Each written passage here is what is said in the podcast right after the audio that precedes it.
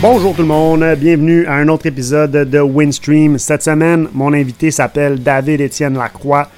David, c'est quelqu'un que vous connaissez certainement si vous fréquentez le tunnel. C'est un instructeur et un trainer depuis 2009, euh, donc depuis les tout débuts de Skyventure. En plus de ça, c'est un athlète de haut niveau. Il fait du kayak de niveau professionnel depuis plusieurs années. C'est super intéressant durant la conversation de faire un paquet de parallèles entre la compétition, soit de tunnel, soit de parachute, et la compétition de kayak. Je vais rajouter un petit segment lexique au début de chaque épisode pour parler des termes qu'on va utiliser au courant de l'épisode qui pourraient être un petit peu trop spécifiques pour des gens qui ne pratiquent pas nécessairement le skydive ou le tunnel. Euh, donc 2-3 minutes où j'explique, euh, je sais pas, le 6-7 termes. Ensuite, on s'en va directement à l'épisode. De cette manière-là, tout le monde va pouvoir euh, bien comprendre, bien suivre la conversation. Je commence tout de suite avec IBA. le IBA, c'est le International Body Flight Association. C'est un peu l'équivalent de la SAC pour le tunnel. Donc, c'est le IBA qui nous donne nos licences d'instructeurs. Les trainers du IBA donnent ces licences-là. Puis, ça vient mettre en place une espèce de structure, des règlements pour que le tunnel soit une activité euh, sécuritaire. Ensuite de ça, durant l'épisode, on parle de spot ou de spotter. Euh, ce que c'est un spot, en fait, c'est quand un élève euh, perd un peu le contrôle, tombe soit sur le dos, soit debout, peu importe, puis l'instructeur doit donc aller le spotter, doit aller l'attraper de manière à ce que l'élève ne se rende pas au sol. Dans le fond, l'idée d'un spot, c'est de, de garder l'élève évidemment en sécurité. Le FITP, c'est en fait le Flight Instructor Training Program. C'est le cours que quelqu'un qui n'est pas instructeur doit suivre pour devenir instructeur. C'est une formation d'environ trois semaines, trois semaines et demie, super intensive qui se déroule majoritairement à l'intérieur du tunnel. Durant l'épisode, vous allez voir à un certain moment, on parle d'un 7000 que Dave a dû débourser. On n'explique pas vraiment pourquoi, mais ce 7000 $-là a dû être déboursé pour son FITP. Comment ça fonctionne? Euh, c'est qu'on doit payer notre formation à la base, ou du moins une partie, puis au fur et à mesure qu'on travaille pour l'entreprise, l'entreprise nous rembourse ce montant-là. Initialement, c'était 7 000 maintenant c'est rendu 10 000 Mais bon, je voulais juste vous expliquer un petit peu euh, ça parce que vraiment dans l'épisode, on, fait mention de ça, mais on ne l'explique pas du tout. Ensuite, First Time Flyer, c'est assez explicatif. Euh, c'est quelqu'un qui est débutant chez, chez Skyventure qui vient au tunnel pour la toute première fois. Euh, ces, ces clients-là ont besoin de beaucoup plus de, soutien d'une certaine manière, beaucoup plus d'encadrement, je devrais dire. Donc, on est beaucoup plus près d'eux, on les manipule beaucoup plus. C'est donc un, travail qui est un petit peu plus physique, un petit peu plus euh, fatigant d'une certaine manière pour nous, les instructeurs. Quand on parle de sessions de skydiver, ben là, à l'inverse, les skydivers sont généralement plus autonomes, plus expérimentés. Donc, pour la majeure partie, on a moins besoin d'interagir avec eux, on est plus en retrait, on les regarde voler et on va agir s'il y a une perte de contrôle ou quoi que ce soit. Plus tard dans l'épisode, on parle de Daniel Paquette. On est un petit peu confus avec les, chiffres. Mais bon, Daniel Paquette a fait son 20 millième saut durant l'été 2015, saut euh, auquel j'ai participé. C'est sans l'ombre d'un doute un pilier du parachutisme au Canada. C'est un gars qui a énormément d'expérience. Euh, si on vient un peu dans le tunnel, on parle de safety meeting. Un safety meeting, c'est quelque chose que les instructeurs doivent faire euh, je vous dirais environ trois mois. C'est encore là, c'est une demande ça, du IBA. Donc, on revoit toutes les techniques d'instructeur. C'est un instructeur qui fait ça avec son trainer. On s'assure donc que les techniques sont encore solides, que les réflexes sont encore présents euh, et que, que l'instructeur est toujours prêt à prendre des clients. À un certain moment, je mentionne que dans une compétition de parachutisme ou de tunnel, la réaction face à, un résultat est, délayée d'une certaine manière. Si on compare, par exemple, euh, je sais pas, là, au hockey, on, compte un but, euh, on sait évidemment que le but est, compté euh, en live d'une certaine manière, on est, on est heureux à ce moment-là, yeah, on se tape dans la main et ainsi de suite. En parachutisme, c'est différent parce que, évidemment, c'est jugé par après. Donc, si on est dans le ciel, exemple, si on fait de la formation à 4, on va essayer de faire des figures, c'est filmé par un caméraman qui est membre de l'équipe.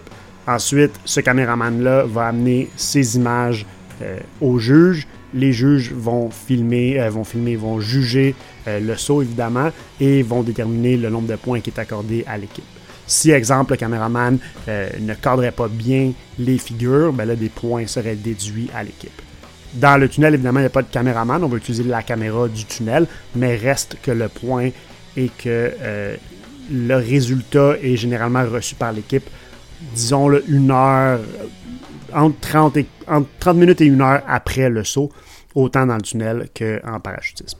Finalement, le dernier sigle qui nécessitait peut-être un petit peu d'explication, euh, c'est VFS, Vertical Formation Skydiving. En fait, c'est encore là, c'est une, des disciplines dans le sport, c'est euh, de la formation à quatre personnes. Par contre, c'est vertical. Donc, les gens volent de manière verticale, soit euh, assis, en position assise ou debout, ou en position tête en bas, donc complètement à l'envers. Et voilà, donc c'est tout pour ce petit segment lexique pour cette semaine. On débute donc cette discussion-là avec euh, David-Étienne Lacroix. C'est parti. OK, donc euh, on enregistre. Bonjour David-Étienne Lacroix. Euh, bonjour Jean-Christophe Ouimet. Comment ça va? ça va très bien, merci. Merci de, merci de te prêter au jeu. Tu es officiellement, comme je te disais, le premier épisode qu'on enregistre. Je ne sais pas si ça va être le premier qui va sortir, mais tu es le premier test. Merci de te prêter au jeu. Ça, me fait plaisir.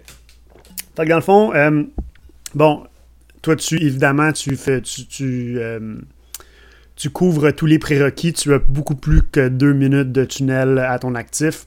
Tu es un instructeur de tunnel chez Scavenger Montréal depuis 2011, euh, depuis le tout début, puis tu es aussi un depuis trainer. 2009. Ah oui, 2009. Pourquoi j'ai dit 2011? Ah, c'est parce que ça fait 11 ans. Depuis 2009, ça fait maintenant 11 ans aujourd'hui.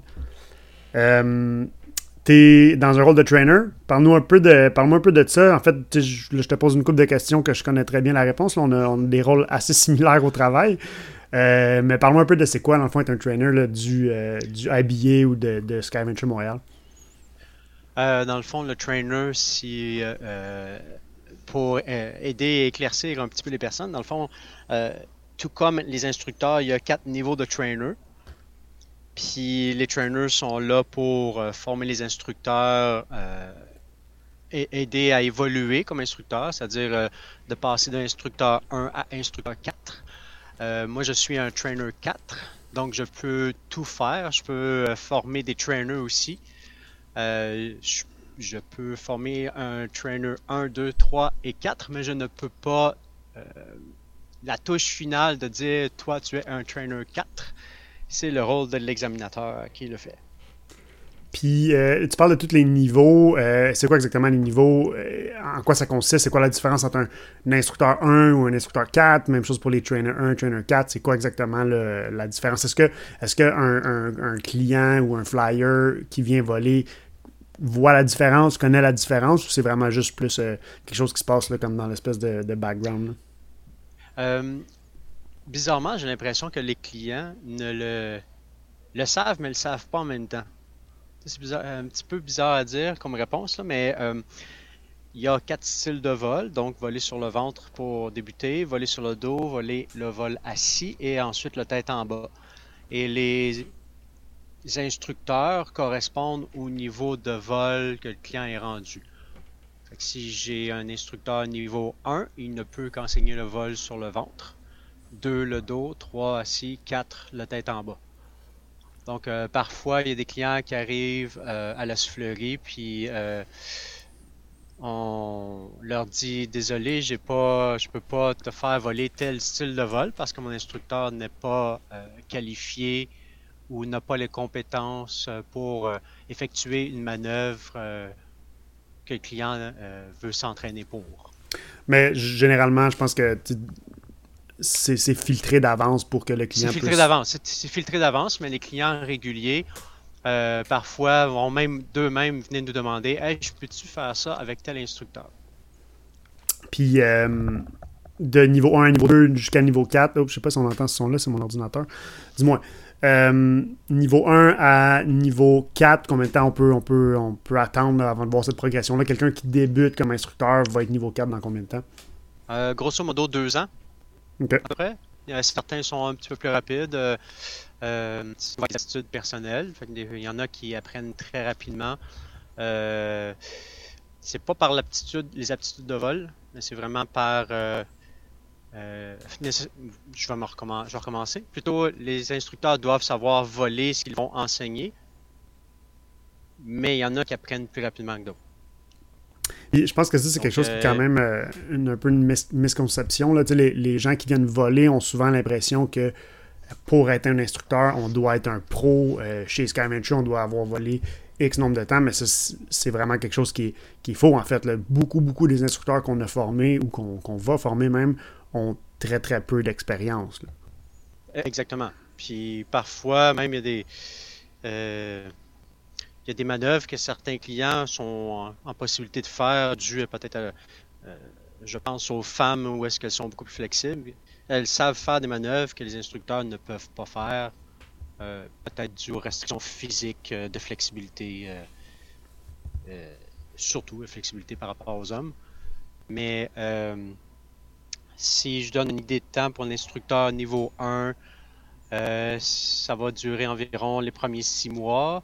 L'instructeur niveau 2 va prendre, va rester là peut-être un trois mois, puis rapidement ça s'enclenche pour l'instructeur niveau 3 euh, et instructeur niveau 4 euh, en dedans d'un an et demi, parfois certains deux ans, mais on, a un instructeur à 4. Puis le principe du niveau des trainers est, très très similaire en fait. Euh, c'est simplement un, de manière générale un trainer 1, un trainer 2 exemple va former un instructeur niveau 2, trainer 3, instructeur niveau 3, ainsi de suite. Un trainer niveau 1 est un petit peu différent, par contre. Mais peu importe, je pense pas que c'est. Je pense pas qu'il y, a la nécessité de rentrer trop dans les détails. Euh, pour toi, est-ce que former un instructeur, c'est comme du coaching avec un parachutiste ou un client régulier où il y a vraiment une différence, où il y a une approche différente, dis-moi quand tu formes un instructeur? Euh, il y a une approche différente pour moi. Euh, parce qu'on doit enseigner à enseigner. Euh, disons, il y a deux manières qu'on enseigne aux instructeurs, ou que moi j'enseigne aux instructeurs, où est-ce que euh, il y a la manière d'être l'instructeur et ensuite il y a la manière de eux, les instructeurs, apprendre à voler. Donc, si on leur apprend à voler, c'est à la manière d'un coaching client régulier, mais quand ils volent, l'instructeur, il faut qu'il apprenne à se sécuriser lui-même. Il faut toujours qu'il y ait un œil de comment je récupère ma manœuvre, comment je sécurise ma manœuvre, autant celle du client que de la mienne. Fait faut toujours avoir un côté alerte de je suis le dernier recours, comment je sécurise le tout. Puis si, euh, je peux me permettre, je pense que l'approche aussi quand on, forme des instructeurs, exemple, on leur apprend à euh, spotter, là, est le terme qu'on utilise, là, ou à garder les gens en sécurité pendant telle manœuvre, ben, euh, on connaît tellement les instructeurs, on travaille tellement avec eux que c'est une approche peut-être un petit peu plus personnalisée qu'un client qu'on voit plus rarement. on sait spécifiquement comment cette personne-là va apprendre. La, la, dynamique est, un petit peu différente, particulièrement aussi du fait qu'on passe énormément de temps dans le tunnel avec quelqu'un pendant une formation. on peut faire des rotations beaucoup plus longues. On va peut-être faire 30 euh, minutes de training euh, le matin ou même plus. si on parle du cours initial d'instructeur qu'on appelle le FITP, euh, ben, ça s'échelonne sur trois semaines, mais c'est vraiment beaucoup, beaucoup d'heures. tout en a fait beaucoup quand même des, des FITP. Je n'ai pas le nom exact devant moi, je pourrais chercher ça en fait. Mais probablement. Entre, je dirais, 7 et 10. Ouais, ok, moi, je pense que je me sens que j'avais calculé quelque chose comme 11 pour moi. Là, mais dis-moi, le, le FITP, ce que c'est, bon, ça s'appelle le, euh, c'est le Flight Instructor Training Program. C'est le programme initial pour prendre euh, quelqu'un qui n'est pas instructeur pour le rendre instructeur. Euh, parle-moi un peu de ça, parle-moi un peu de comment toi tu trouves, tu trouves ça enseigner à quelqu'un. Tu vraiment cette espèce de gros cours qui est, qui est concentré. C'est, je sais pas, c'est à peu près entre 15 et 17 heures de tunnel sur trois semaines. C'est du tunnel à tous les jours. Comment t'aimes ça enseigner ça? Euh, je, dirais j'adore enseigner ça parce que ça change de notre routine d'instructeur régulier. Euh, sauf que euh, à chaque fois, on le sait que ça va être douloureux pour nous, c'est-à-dire tous les impacts qu'on subit parce que nécessairement, on enseigne un nouveau à attraper un corps qui tombe. Ouais, dans le fond, c'est ça. on, on fait semblant d'être un mauvais élève. C'est beaucoup basé sur les, exemple, les vols de, ce qu'on appelle les first time flyers. Fait qu'on on vole, puis on perd le contrôle. Donc, constamment, tout durant ce cours-là, tu vas, tu vas tomber d'un bord, tomber de l'autre côté, puis t'enseignes un peu à ton instructeur de bien t'attraper, c'est ça? Exactement. Sécuriser euh, principalement la tête. c'est la première chose qu'on explique. Mais d'attraper de, d'une manière euh, aussi où est-ce que l'instructeur va pas se blesser le, corps tombe, on se met dessous la personne et là on coupe son air majoritairement. Puis là, il faut savoir comment ralentir le tout pour éviter qu'il y ait un impact au filet ou au mur. Euh, ça se résume assez. Puis euh, euh, c'est là qu'on va nécessairement apprendre le, caractère de chaque instructeur. La première semaine, c'est un peu, petit peu plus difficile à évaluer, mais dès la deuxième semaine, on sait que souvent de quelle manière nos, nos trainees, qu'on appelle, qui sont les, les trainees, c'est le terme qu'on donne dans l'instructeur en devenir. En fait, ouais, c'est stagiaire, ils sont traduits. stagiaire, oui, exact. C'est là qu'on voit un peu le caractère, puis nécessairement après ça, entre trainer, on se fait des petits des petits mémos, euh, telle personne euh, apprend de telle manière, parce que c'est pas tous les trainers qui, qui rencontrent les trainees ou les stagiaires dans un FITP. Ouais, c'est souvent un cours qu'on donne, qu'on donne seul. Il y a souvent un seul trainer pour l'ensemble des instructeurs selon le, nombre. Mais je pense que la majorité des cours que tu as fait, tu les as fait seul, je présume?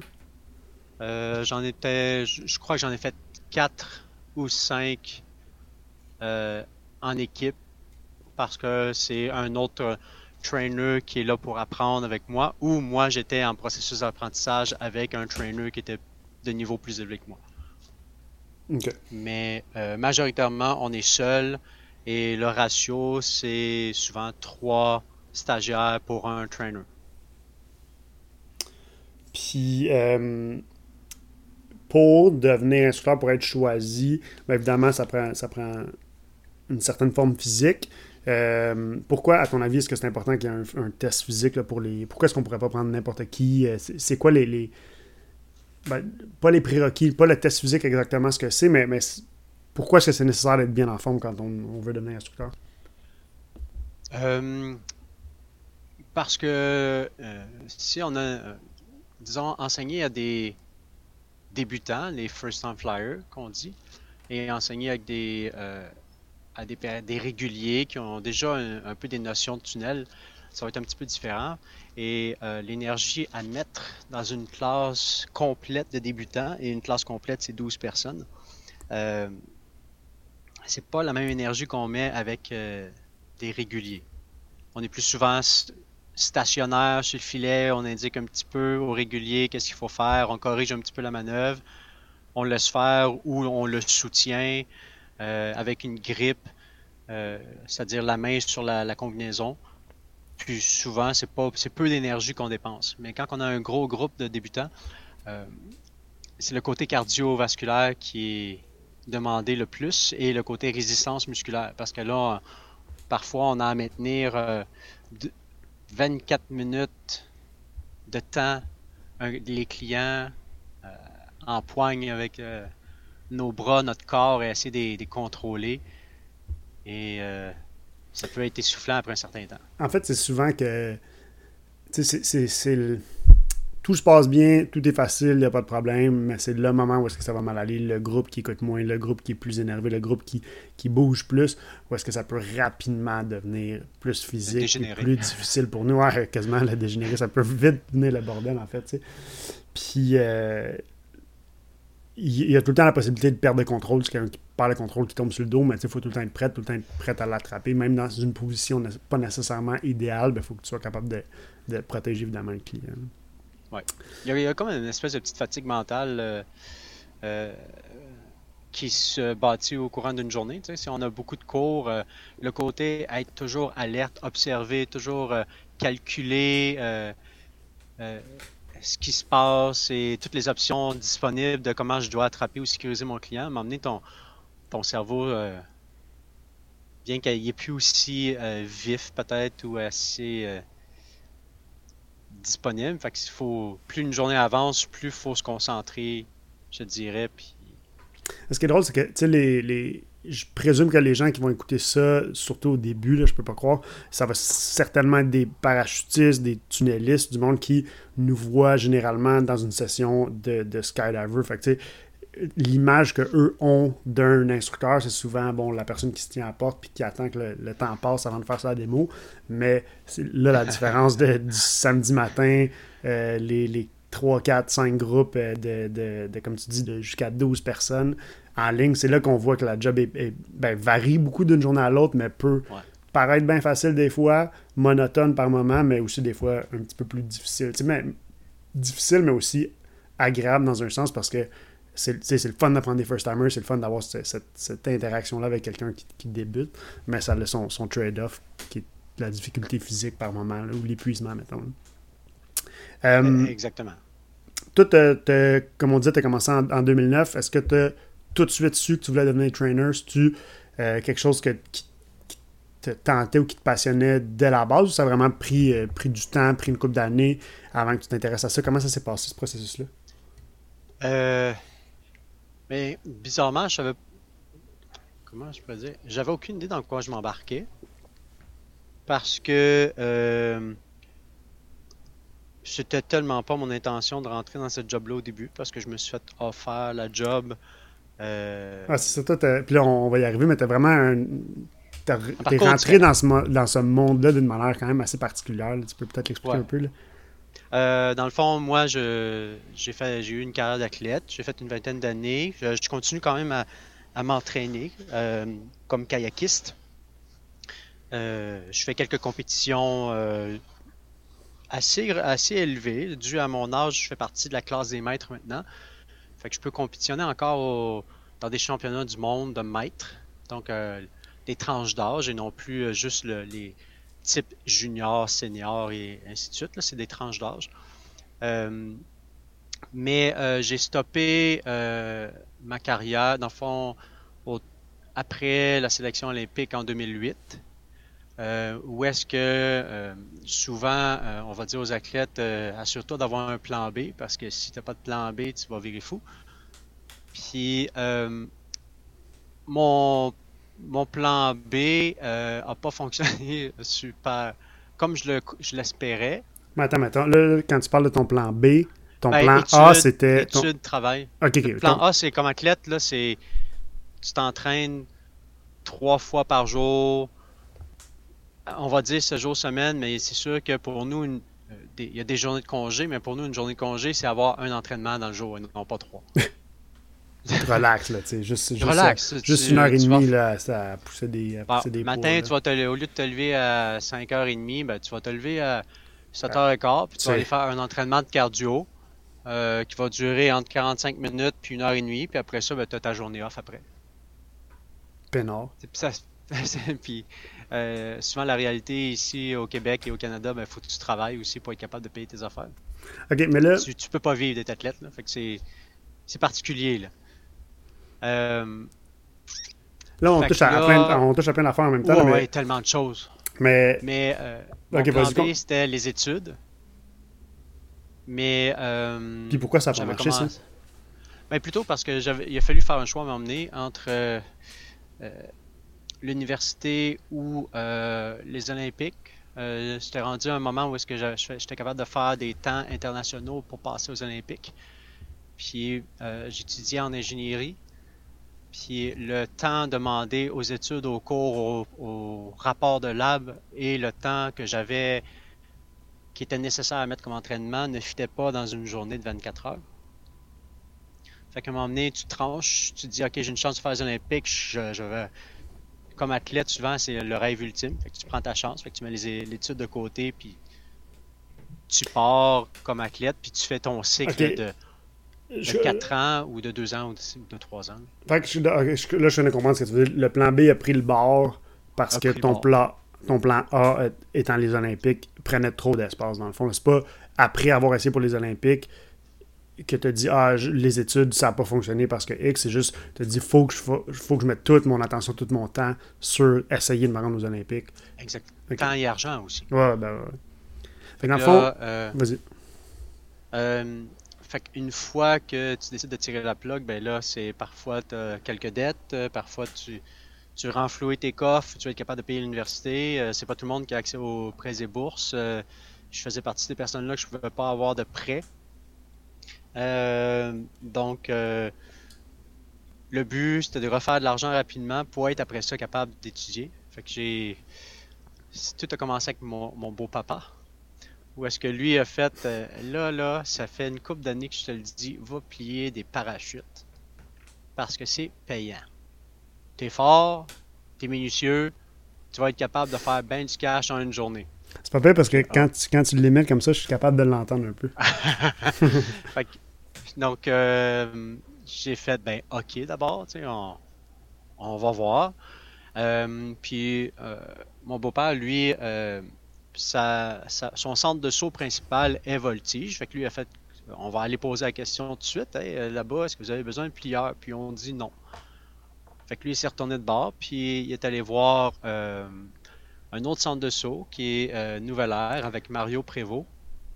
Que Mario, lui, Ça, était dans le processus. C'était juste de même. C'était à quel moment dans, une- dans la saison? C'était avant la saison? Avant la saison, là, genre 2009, euh, en mm, les, les, ch- les essais nationaux et les championnats du monde étaient mai, fait que c'est ça, mi-mai, début juin.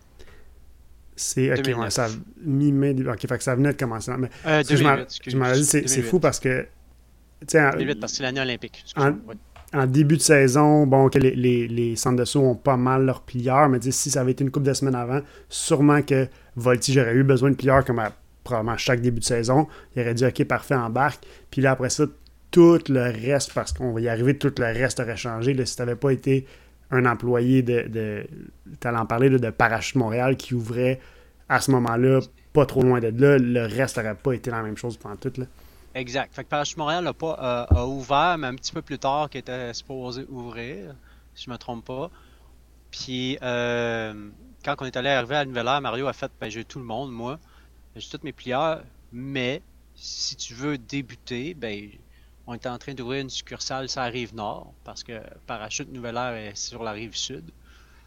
Puis, euh, il y a un plieur qui va être là-bas, puis il va t'enseigner, puis petit à petit, ben, tu vas. C'était qui ce plieur-là? C'est Nicolas Marley. Ok, ouais. m- Mon, mon frère Dave travaillait-tu là à ce moment-là? Mon frère. Hmm. Non, peut-être pas. Hein? Mon frère Dave Je a plié là aussi, comme peut-être une saison ou deux, mais je pense que c'était peut-être. D'un pli- d'un plieur, Un an ou deux euh, dans le fond, là, il y avait. Principalement, c'était moi puis Nico qui étaient les plieurs officiels là-bas cette, cette saison-là. Puis, euh, Nico m'a enseigné à plier le parachute une journée. Fait j'ai fait deux jours comme ça. La troisième journée, il a fait OK, ben là, nous autres, on a besoin de plier des, tandems parce que finalement, il y a plus de tandems qu'on s'imaginait. Fait que là, ils m'ont enseigné à plier les parachutes tandem, qui c'est des voilures beaucoup plus grosses. Euh, et si tu t'en souviens, JC, ben, des parachutes neufs, ça glisse. C'est très difficile à mettre dans un dans tout l'équipement pour être capable de rentrer dans le sac de parachute. J'ai appris à la dure le- les parachutes tandem la troisième journée. Euh, la cinquième journée, je pliais les parachutes des instructeurs. Puis, euh, je pense que la, dans la semaine numéro 2, euh, j'étais capable de plier. Moi, je, je pense que j'avais fait mon record qui était 94 pliages en une journée. Ce qui a aucun bon sens. Là, pour... Dire, un, bon un- sens. un bon plieur plie 94 dans une journée, ça se fait, là. Mais pour quelqu'un qui vient de commencer, là, pour, pour les gens qui. genre, en fait, on est tous passés par là, là, apprendre à plier, c'est la pire chose au monde au début. Là, ça prend 25 minutes de plier un parachute. Mais, mais te connaissant, je Mais- parfait pour la tâche. Tu t'es quelqu'un de manuel, Ouais. de minutieux, de fort, d'endurant. Euh, Puis il fallait qui niaise. focus. ouais, exactement. là. Ouais, parce que tu venais de pas avoir une bonne nouvelle, mettons. Là. Exactement. Dans le fond, je venais de manquer ma, séle- ma sélection olympique. euh, euh, d'une position, je dirais la finale, j'avais manqué d'une position, puis ça il fallait que je me change les idées. Euh, c'est c'est assez étrange euh, d'être un petit peu en, en fin de carrière, de, de, de dire OK, c'est la fin, puis d'être un peu en, peine, en espèce de peine d'amour parce que tu tires la plug, euh, parce que tu as mis toute ton énergie là-dedans. J'ici, je, je pliais des parachutes, puis je pleurais sur mes parachutes sans que personne ne sache. J'étais comme, qu'est-ce que je suis en train de faire là? Mais tu sais, je focusais sur mes parachutes, puis je, je passais ma journée comme ça. là. Puis juste pour le, le timeline, puis on, on viendra à, à tout ça après. Là. Euh, tu as eu, mettons, la nouvelle, ou je sais pas, la dernière course, on parlera de ça plus en détail après, comme je te dis, mais à quel moment, mettons, en- en- en- durant quel mois, tu as appris que fuck, je pourrais pas faire les Olympiques? Euh, c'est au mois de mai. Au mois de mai, Parce puis tu as commencé à travailler, on disait À peu mi-mai. près mi-mai, mi-juin. Fait que dans le fond, euh, habituellement, les, ess- les essais olympiques au mois de mai sont autour du 14-15 mai à peu près. Ok, Ça, fait- c'était en Georgie. Parce qu'il fait trop froid encore au Québec pour ramer sur les, sur les plans d'eau à ce moment-là. Fait que c'est en Georgie, à Atlanta, où est-ce qu'il y a un bassin qui, qui a déjà reçu les Olympiques. là. Fait que, ok, c'est c'est lit- littéralement une, une affaire de quelques semaines. T'apprends Quelques la- semaines, quelques semaines plus tard, euh, deux semaines plus tard, t'es en train de plier des parachutes, puis t'es dans ce nouvel environnement-là, puis t'es en dedans de toi, t'es détruit parce que je veux dire, c'est. C'est la, ouais, en Ouais, peine exact. complètement. Là, ouais, c'est- horrible quand même. Puis le seul but, moi, c'était OK, fais du cash, fais du cash, fais du cash. Là, ça t'a coûté un camp d'entraînement de 4 mois en Floride, ça t'a coûté euh, 6 000 dollars plus tes essais olympiques, plus ton transport, blablabla, bla, bla, bla, tu sais. Fait que moi, c'était renflouer les coffres, c'est mon seul but, tu sais. à coût de 8$ de parachute tandem, tu. euh, Exactement. c'est à peu près ça, 8$ piastres dans ce temps-là, j'imagine? Euh, même un petit. Ouais, parachute tandem, c'était 8, puis le parachute régulier, c'était 6. OK. Puis quand t'achetais, quand, tu, quand tu trouvais un plieur, tu te disais, tu veux-tu me plier pour toute la saison? Là, c'était 5 ou 4,50. Genre. Genre. Mais euh, je, je te dirais, j'ai eu comme le- le- l'opportunité de me faire valoir où est-ce que les, même les instructeurs venaient me voir. Dans le fond, là, euh, c'était vraiment drôle le moment où est-ce que euh, tu te souviens de Daniel Paquette? Ben oui. Oui, tu connais Daniel Paquette, c'est sûr. Euh, qui ne- si je me trompe plus, il est plus dans, il, ne travaille plus comme un- instructeur en, en parachute, là, mais c'est l'homme qui avait le encore. Je sais pas s'il fait encore des Ah ouais? sauts, là, mais. euh, c'est peut-être encore le gars qui a le plus de, de sauts au Canada. Ah, définitivement, définitivement. Euh, ben, il y a peut-être. Non, je, veux dire, je parle un peu à travers mon chapeau, là, mais il y a peut-être d'autres personnes qui en ont plus que lui, mais je veux dire, moi, j'étais sur son 20 millième saut. Il me semble que c'était 20 000. Il y a une couple Ouais, ben d'années. Puis, cette année-là, euh, il était dans les 19 000, 19 000 sauts quand je travaillais pour Parachute Montréal. Ouais, en tout cas, je- ouais, si c'est pas lui qui a le plus de sauts au Canada, il, euh, il est définitivement dans le top 2, mettons. Fait que nécessairement, il avait beaucoup d'expérience. C'est lui qui m'a fait faire euh, mon cours PAC aussi. Euh, mais euh, c'est vraiment euh, comme assez étrange que Nicolas Marley était le principal plieur de la drop zone.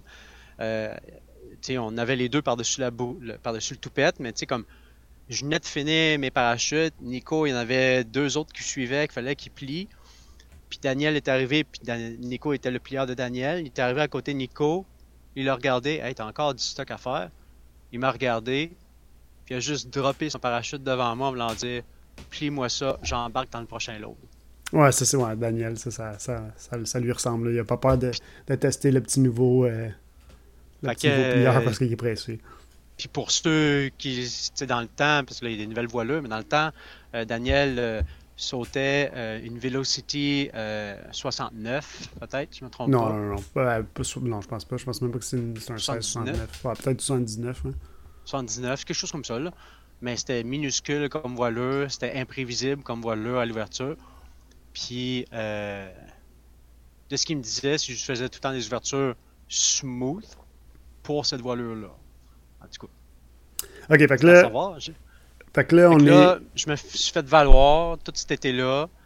Euh, à la fin de l'été, euh, Daniel Paquette, qui était principalement à Parachute Montréal avec Donald Poulain. On parlait de moi à Mario Prévost. Euh, puis bizarrement, à la fin de l'été, Mario me voir et fait Hey, euh, toi, t'es dans le monde, tu viens d'entrer dans le monde du parachute. Euh, t'as des, t'as des aptitudes, on voit clairement que tu, tu serais bon là-dedans. Tu veux-tu devenir instructeur pour moi? Chez Parachute Montréal? Puis de ma réponse, c'est j'en ai aucun intérêt. de Il t'a demandé de devenir instructeur de parachute. Il t'a Ouais, au dit. Veux-tu devenir instructeur de parachute? Tu veux-tu travailler pour moi? Chez Parachute Montréal? On va faire faire les sauts nécessaires pour que tu puisses devenir instructeur. Comme Puis ça, moi, je de savais pas ça. voir le nombre de sauts à faire avant, parce que tu sais, il y a un minimum de sauts avant de devenir. Ah Ouais, ça prend. Ça prend tu sais, je veux dire.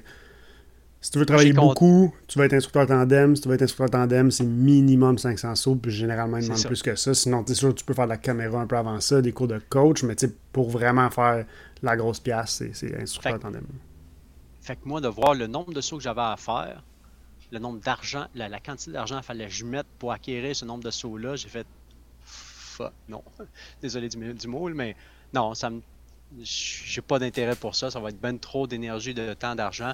Puis je suis pas ici pour remettre de l'argent dans un autre sport. Je suis ici pour faire de l'argent à cause de ce sport-là. fait que de, de, cette réponse-là, il a fait Ok, bon, mais d'abord, j'ai une autre job pour toi. Puis je te donne ce job-là si tu veux il te la donne. Mais c'est drôle parce que tu dis beaucoup trop d'argent à mettre là-dedans. Là, à ce moment-là, il t'offre la job chez Sky Montréal et te demande un prêt de 7000 C'est très contradictoire. Mais il y avait une garantie d'emploi, puis il y avait une lettre de prêt, puis tout ça. Puis je me suis fait, ah, qu'est-ce que je fais? Ce qui est quand même particulier parce que, je veux dire, j'aimerais ça voir le pourcentage d'instructeurs de tunnels dans le monde qui se sont fait offrir cette job-là. Généralement, faut que tu appliques, faut que tu cours un peu après. Il n'y a pas nécessairement beaucoup de postes. Tu espères vraiment être pris. Euh, puis toi, comme ça, hey, voudrais-tu devenir instructeur de tunnel? Tu sais, c'est. Il n'y a probablement pas beaucoup d'autres monde dans ta situation. Je, je crois pas. Euh, puis lui, c'est. Toi, tu es déjà en forme. Tu sais, lui, il voyait le travail qu'il avait pas à faire. Tu sais, comme. Ouais, pas besoin de t'entraîner. Tu sais, l'avantage en plus L'avantage en plus, bon, tu es en forme, tu es, déjà son employé d'une certaine manière. Exact. Il sait déjà que tu travailles bien. Je veux dire, quand tu engages un employé, c'est la principale qualité que tu veux, qu'il soit travaillant puis qu'il soit, soit à son affaire. Tu as déjà ça, tu es déjà en forme. Je veux dire, pas c'est un gage de succès. On pourrait dire ça comme ça. Euh, mais tu sais, dans le fond, il y a. je me souviens encore, c'est. Bon, là, les tests physiques, euh, je pense que tu es assez en forme. Euh, juste de même, là, combien de chin-up tu es capable de me faire en deux minutes? Là, j'ai regardé, j'ai fait. j'ai fait sans arrêter ou euh, je peux prendre des pauses? Non, non, non, sans arrêter. Ben là, dans la forme que j'ai là, 50, c'est-tu assez? Fait que là, il m'a regardé, t'es capable de faire 50 chin-up?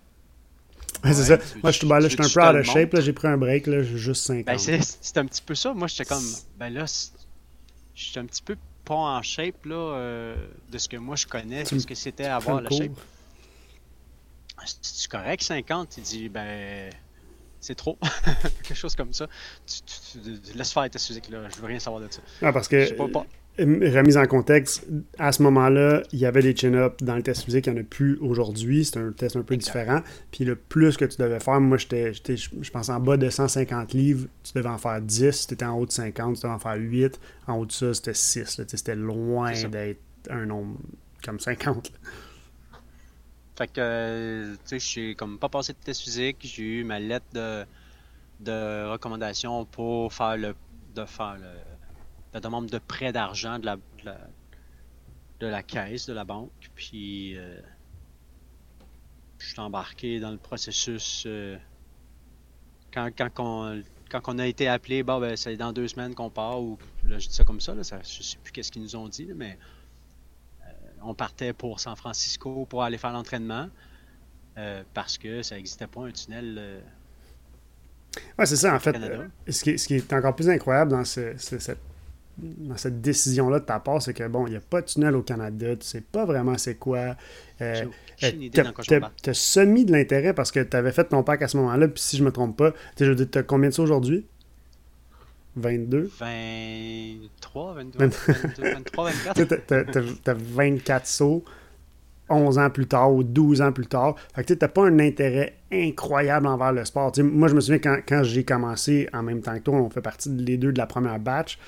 Euh, j'avais, j'avais, j'avais ça, 25 sauts à ce moment-là. Hmm, puis genre, je sais pas, là, 40 minutes de tunnel, mais tu sais, je capotais, puis c'est ça que je voulais faire, puis je trouvais ça trippant. J'avais vu une démo dans un tunnel quand, j'ai, quand j'avais été au New Hampshire, puis j'étais, j'étais sur le cul parce que c'était comme, c'était incroyable. Je devais, je devais avoir la chance de jouer dans un tunnel comme ça. Mais toi, c'était vraiment comme, ah, ok, on va l'essayer, c'est, c'est fou quand même. C'est ça. Puis Puis dans le fond, je me suis embarqué dans, dans ça parce qu'on m'offrait une job. Fait que je, je dirais peut-être plus que j'avais pas à chercher pour une job. Finalement, je n'avais hmm. une.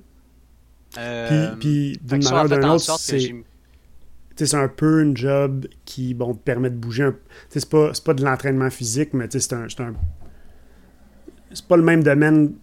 C'est pas le domaine exact que tu connaissais, mais c'est un peu le même domaine d'une certaine manière. Là.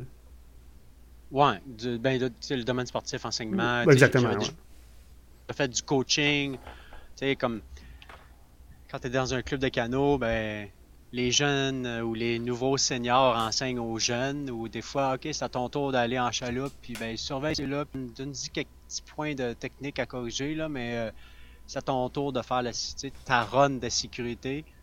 Fait que j'avais fait du coaching un peu euh, déjà. Puis, je savais c'était quoi le sérieux d'un entraînement. Euh, je m'étais embarqué là-dedans en disant ben, c'est un sport. Fait dans le fond, ça va. J'ai déjà, j'ai déjà des, acquis pour être sportif dans un autre, un autre monde. Fait que là, dans le fond, on se retrouve mars 2009. Euh, on est, je pense, euh, sept instructeurs en devenir, plus Mario, un des propriétaires, et, PA euh, Gauthier, que les gens connaissent probablement aussi, qui euh, est un autre des actionnaires. Puis on conduit jusqu'à Burlington, on prend l'avion jusqu'à San Francisco pour aller suivre notre cours. c'est vrai, Puis tu deviens. Ouais, je me souviens, mon père nous avait lifté. Je me souviens pas qui qu'il y avait dans l'auto, mais je sais que mon père avait lifté moi, un autre gars. Puis euh, on était parti pour Burlington. Euh, puis tu deviens instructeur. By the way, oui, c'est ça, on, est, on était co-chambreur aussi. Euh, je présume que tu te souviens qu'on avait été matché à San Francisco euh, pour le cours. Euh, tu deviens instructeur, tu commences le travail, puis pour revenir à la bon là, 30 minutes plus tard, on revient à la question initiale. À quel moment tu t'es dit shit, je pense que j'aimerais ça être trainer, j'aimerais ça, tu sais, c'est cool d'être instructeur, mais j'aimerais ça pousser ça au niveau supérieur, mettons, ou bien j'aimerais ça enseigner mon travail, dans le fond. Euh, moi, je pense plus c'est après instructeur 4. Euh, on avait déjà un trainer, un, trainer 4 qui était là, puis qu'en théorie, euh, Brian, qui est Brian Wilson, qui était notre, notre trainer à nous à San Francisco. en fait, en fait c'est ça. Quand Scavenger a ouvert en 2009, on était un paquet d'instructeurs niveau 1 qui débutaient, puis du New Hampshire, euh, les actionnaires avaient, engagé un Américain, Brian Wilson, qui venait, lui, comme trainer niveau 4, s'occuper de la place, en gros. Exact. Puis, ben, tu sais, nous autres, on l'a regardé avec euh, aïe, c'est comme. Il en faut du temps de vol puis de la job pour être capable de se rendre à ce que lui est capable de faire. Tu sais, il enseigne aux, aux instructeurs, puis tu t'en souviens, le cours a été assez douloureux. Là. Dieu, oui, je m'en souviens. Là, mais j'étais. Euh, comme. j'étais petit, mince et, apeuré là, durant ce cours-là. le, le premier but là-bas, c'est faut qu'on en casse un. pas, pas casser physiquement, mais c'est sûr que faut qu'on s'assure que mentalement ils sont solides, puis on peut pas. Il y en a un, le plus faible, faut qu'il lâche. parce que dans ce temps-là, les, cours, aujourd'hui, je veux dire, pas que le but. on engage quelqu'un aujourd'hui. le but, c'est de le faire passer. Maintenant, on travaille à, développer la personne, à le faire passer. Euh, euh, oui, il va y avoir des cas où est-ce que ça peut pas fonctionner, mais, dans le temps, les cours étaient beaucoup plus rough, beaucoup plus. Euh, c'était un, genre de training camp un peu, quasiment comme l'armée. On s'en va. On s'en va les faire souffrir. Il faut qu'il y ait mal aux épaules. Je me souviens, on prenait des, des Advil comme des, comme des bonbons. En fin de la journée, là, on avait mal partout là, durant ce cours-là. Ouais. Euh, puis c'est ça, maintenant, le but, c'est. Tu sais, euh, tu disais que tu étais petit et mince. Euh, ben, petit. Toi, tu étais plus petit, mais tu étais pas mal moins mince. Grand que moi. ça, moi, je suis. En grandeur, je suis plus court sur pattes. Puis probablement que ça m'a permis, comme maintenant comme trainer, de savoir comment enseigner à des plus petits, puis comment enseigner une technique euh, quasi parfaite. Parce que si tu es minuscule, tu pas des assez longs bras, euh, faut utiliser la technique, parce que sinon, euh, tu, te fais balayer par un client qui est, qui est hors contrôle. dans le fond, euh, le, le, classique trainer ou instructeur qu'on pensait qu'il fallait qu'il soit grand et, et, gros et pesant dans le vent, ben c'est pas nécessaire. Puis dans le fond, si je comprends bien ce que tu veux dire un peu, c'est que puis je veux dire, moi, j'ai aussi beaucoup vécu ça là, par rapport à, tu sais, quand j'étais instructeur, comme je te dis, là, toi, tu n'avais pas la grandeur, tu avais visiblement les muscles, pour ceux qui, te connaissent. Là. Moi, j'avais un peu plus la grandeur, mais zéro les muscles. Puis je pense que ça nous a poussé à vraiment développer notre technique, peut-être de manière un petit peu plus précise. Puis peut-être ça a facilité après ça l'enseignement après ça aux instructeurs. Fait pas nécessairement qu'on était, on était, qu'on a, on a appris le métier de trainer plus facilement, mais peut-être qu'on on avait tellement réfléchi aux techniques avant que ça, la transition s'est faite plus naturellement peut-être. Puis tu sais comme la, je me voyais pas, je voyais pas que plus tard je pouvais être trainer parce que je crois que même la direction ou les je vais dire les propriétaires, mais il y avait déjà comme une idée en tête pour savoir qui avait à être là dans les débuts. Euh, je sais pas si tu te souviens un peu où est-ce qu'on avait euh, d'autres instructeurs, ou est-ce qu'il y en a un qui, était avait un background militaire, euh, pour, pour le nommer, qui est John Marks, euh, Bruno Goyer, qui était grand fort, qui était. Ils ont eux se sont dit, lui, lui, lui, ils vont faire eux autres ce job-là plus tard parce qu'ils ont comme pinpointé déjà du monde selon leur caractère ou, aspect physique. Ouais, ouais, je comprends. Je... Ça a totalement pas été ça. Ouais, ben tu sais, je pense que, ouais, je comprends. Je, je, comprends beaucoup pourquoi, puis j'avais jamais vraiment pensé à ça, mais tu sais, je comprends pourquoi euh, tu passes l'entreprise-là, puis tu regardes Bruno Goyer qui, était, qui, est, qui est un employé parfait, là, dans le sens où il, est il est tellement cool, il est tellement fin avec les gens, avec tout le monde, il est bon à ce qu'il fait. Euh, euh, il est super bon pour enseigner, il aurait été un excellent trainer, mais je pense que souvent, puis on sait, on mhm. sait, je pense, par après, avec les années, on a souvent un peu fait cette erreur-là, nous aussi, de, de voir un peu qui va devenir cet instructeur-là. Ah, lui, je le vois vraiment rester avec nous longtemps, ou lui, je suis pas sûr, ou lui, je le vois comme trainer. Puis ces espèces de plans-là qu'on fait trop tôt changent tout le temps à cause de la vie, tout simplement, parce que les, les, choses se déroulent pas comme, comme on pensait. Puis c'est vrai que je pense certainement pas que moi, en tout cas, j'étais dans les plans initiaux pour éventuellement devenir trainer. Peut-être qu'ils ont déjà eu une pensée, mais j'étais tellement jeune, j'étais j'avais tellement pas d'expérience que je pense vraiment pas que j'aurais été un, bet, euh, un safe bet là, en 2009. Puis toi, toi je, je sais pas. Je sais pas, mais, mais de ce que tu me dis, tu sembles avoir un peu le même feeling. Euh, non? Vas-y, de, de, de, ça? Oui, ben, oui, ben, de ça. Je pensais C'est ça que tu semblais dire. Là, je parlais à propos de moi, mais tu semblais dire que toi, avec, tu penses pas que tu étais euh, dans, les plans à la base. Là, on n'avait pas, on avait pas eh, piné Dave va devenir trainer dans trois ans, mettons. Exact. Puis, puis ça. Puis je, je, le sais que c'était ça à peu près, parce que on entendait parler un peu de la direction, ou on voyait un peu ou les questions qu'ils nous posaient. Euh, parce que oui, là, nécessairement, il y avait besoin de former d'autres trainers, probablement même à la demande de Brian Wilson, parce que euh, le gars avait à faire toutes les choses. Ouais, Tout le down, tout le set fly, puis tout l'entraînement des, des, instructeurs. Ouais, c'est ça, dans le fond. de monter tous les instructeurs de niveau 1 à 4. Dans le fond, tu je sais pas, le 8-9 instructeurs niveau 1. La logique, c'est que tous les instructeurs niveau 1 deviennent éventuellement instructeurs niveau 4. Là, on est tous au même niveau, on veut tous progresser. Il y a un seul gars qui peut nous former, c'est lui qui doit tout nous former. Euh, tout ça est en même temps. En plus de ça, dans le mix, à chaque euh, environ trois mois, tous les, tous les instructeurs doivent faire ce qu'on appelle un, safety meeting, qui est comme une révision des, des, manœuvres qu'on peut enseigner pour être sûr que bon, on est encore euh, à jour, on est encore à l'affût, tout ça. Puis toute cette charge-là sur un seul gars, c'est quand même de la job. on pourrait parler à Sébastien à Toronto en ce moment, puis il va certainement nous dire. Puis lui, il y a des tunnels qui il est comme en train de gérer un peu deux tunnels, mais euh, euh, c'est ce staff-là est quand même est quand même déjà formé. Fait c'est beaucoup plus les safety meetings, mais de, puis on va l'aider là au besoin, mais de partir un groupe à la base, tout le monde niveau 1, puis de les monter, euh, c'est quand même une grosse charge. puis, tu le sais comment que ça. La, charge, comment que c'est. les briefings individuels. après ça, ben là, t'en prends pas. Tu prends pas les neuf en même temps parce que là. Parce que tu vas faire une journée de, de 9 heures dans le tunnel. exact.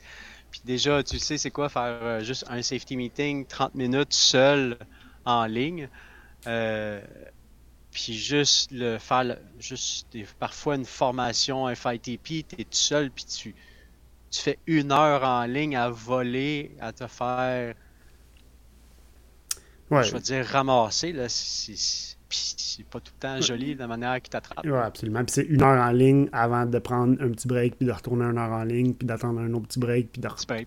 C'est trois heures. en fait, c'est sensiblement ça. C'est trois heures par jour. Moi, je me souviens, une fois, j'avais mal au coude juste parce que mon bras était plié trop longtemps dans ma journée, là, à cause que je volais sur le ventre non-stop. Oui. Fait qu'à quel moment t'as dit, y a-tu eu un flash où tu t'as dit, shit, je pense que je pourrais être ça, trainer, ou t'as-tu, à quel moment t'as as levé ta main, t'as dit, je pense que je peux être votre, votre homme. Euh, je pense qu'on m'a l'a offert. OK. On m'a dit, il est arrivé une situation, puis on a dit, ça te tente de faire ça, il y a une ouverture, c'est toi le next. Si je ne me trompe pas, à ce moment-là, il y avait, Brian est encore là, moi j'étais dans le, processus, là, j'étais genre trainer 2, 3 à ce moment-là, puis là, on voulait en partir un autre, puis t'étais, étais là. Exact. Fait que euh, c'est là que j'ai accepté. Puis ben on s'est suivi, toi et moi, euh, à quelques mois de différence. De, tu gagnais ton trainer 3, je gagnais mon trainer 2, je gagnais mon trainer 3, 3, euh, 3, ouais, 3. Euh, peut-être deux ou trois mois après toi. Fait que tu sais, dans, la, dans la logique de la hiérarchie, ben, tu arrivé examinateur nécessairement parce que tu étais le premier sur ben, le premier sur la liste, mais c'était la prochaine étape pour toi à franchir. Euh, fait que, on s'est toujours suivi un envers l'autre comme ça. C'est en ce qui, je dirais, la différence entre toi et moi, c'est que là, tu as à faire plus de travail de bureau, je dirais, parce que c'est toi qui tranches maintenant les décisions. Ouais, sensiblement. Là, tu ben, en fait, le, le, le, en ce moment, comment que ça fonctionne, il y a, un. Bon, il y a toi qui s'occupe du tunnel de Montréal. C'est toi le trainer officiel de Montréal. Euh, moi, je suis à Montréal aussi. Fait que je t'aide beaucoup dans le training, dans les safety meetings. On se partage pas mal ça. Moi, je m'occupe de, de, structurer un peu le, si tu veux, le, l'espèce d'arbre de trainer qu'on a. on a les deux tunnels de Toronto. Il y a Seb qui était Seb qui était à littéralement 4 jours à peu près de se faire signer comme trainer 4. J'étais à Toronto, on faisait un FITP. À la fin de ce FITP-là, il se serait fort probablement fait signer comme T4. Puis là est tombé ce qui se passe en ce moment, c'est-à-dire la pandémie. On est, en ce moment, on est le, le 5 juin, c'est ça? On est comme en plein milieu de tout ça. On ne sait pas exactement quand est-ce que le tunnel va réouvrir, justement. Mm-hmm. Mais, euh, ouais, c'est ça. Moi, j'essaie de structurer un peu tout ça. Je fais un peu plus de travail de bureau, mais sinon, on se partage pas mal toutes les tâches. Euh, Bon, moi, je, je, je, vais utiliser le terme coaching, puis je vais intégrer là-dedans. je parle aussi bon, de coaching avec des parachutistes, avec des tunnelistes, mais aussi coaching euh, avec des instructeurs. Pour moi, tu es un coach, puis c'est vraiment pas péjoratif, mais tu un coach différent, mettons, euh, qui a une approche vraiment différente. Puis, euh, mettons, là, moi, je donne un cours à un cours d'instructeur, ou bien on donne un cours d'instructeur à 3-4 personnes, puis ça fait 5 minutes, je suis sur quelque chose avec quelqu'un, puis ça fonctionne pas, je suis pas capable de faire passer ce que, ce que je veux. Mais là, je vais être bien content de dire Ok, Dave, vas-y, c'est à ton tour, essaye-toi. Puis, bien souvent, ça va fonctionner. Euh, j'ai un peu, j'ai un peu ma, ma réponse à ma question, mais je suis curieux d'entendre la tienne. Pourquoi est-ce que tu es un coach différent comme ça? euh, Euh, je, suis très. Euh, probablement. Je sais pas si le, monde le savent, ceux qui écoutent, mais je suis très pointilleux. Je, je, m'attarde beaucoup aux détails. Euh, puis, tu sais, je crois que ça vient beaucoup de mon background d'athlète, où est-ce que je me suis fait coacher énormément par énormément de coachs de styles différents, des Européens, des Nord-Américains, des Asiatiques. Puis, c'est probablement un melting pot de tout ça. c'est tout un mélange de, de ces manières de m'avoir fait coacher. Puis ben, ce qui a répondu le plus à moi, c'est d'isoler chaque partie de mon corps, puis de euh, nécessairement de, tu vois ta main qui passe là avec ta rame, mais si tu serres tes doigts plus serrés au moment de l'entrée dans l'eau, euh, ton punch dans l'eau va être plus élevé. Tu sais, comme c'est aussi pointu que ça. Fait que je, sais que je vais aussi pointu. Euh, ça peut venir parfois qu'à moi-même m'égarer sur essayer de trop corriger trop petit, très petit ou très visé.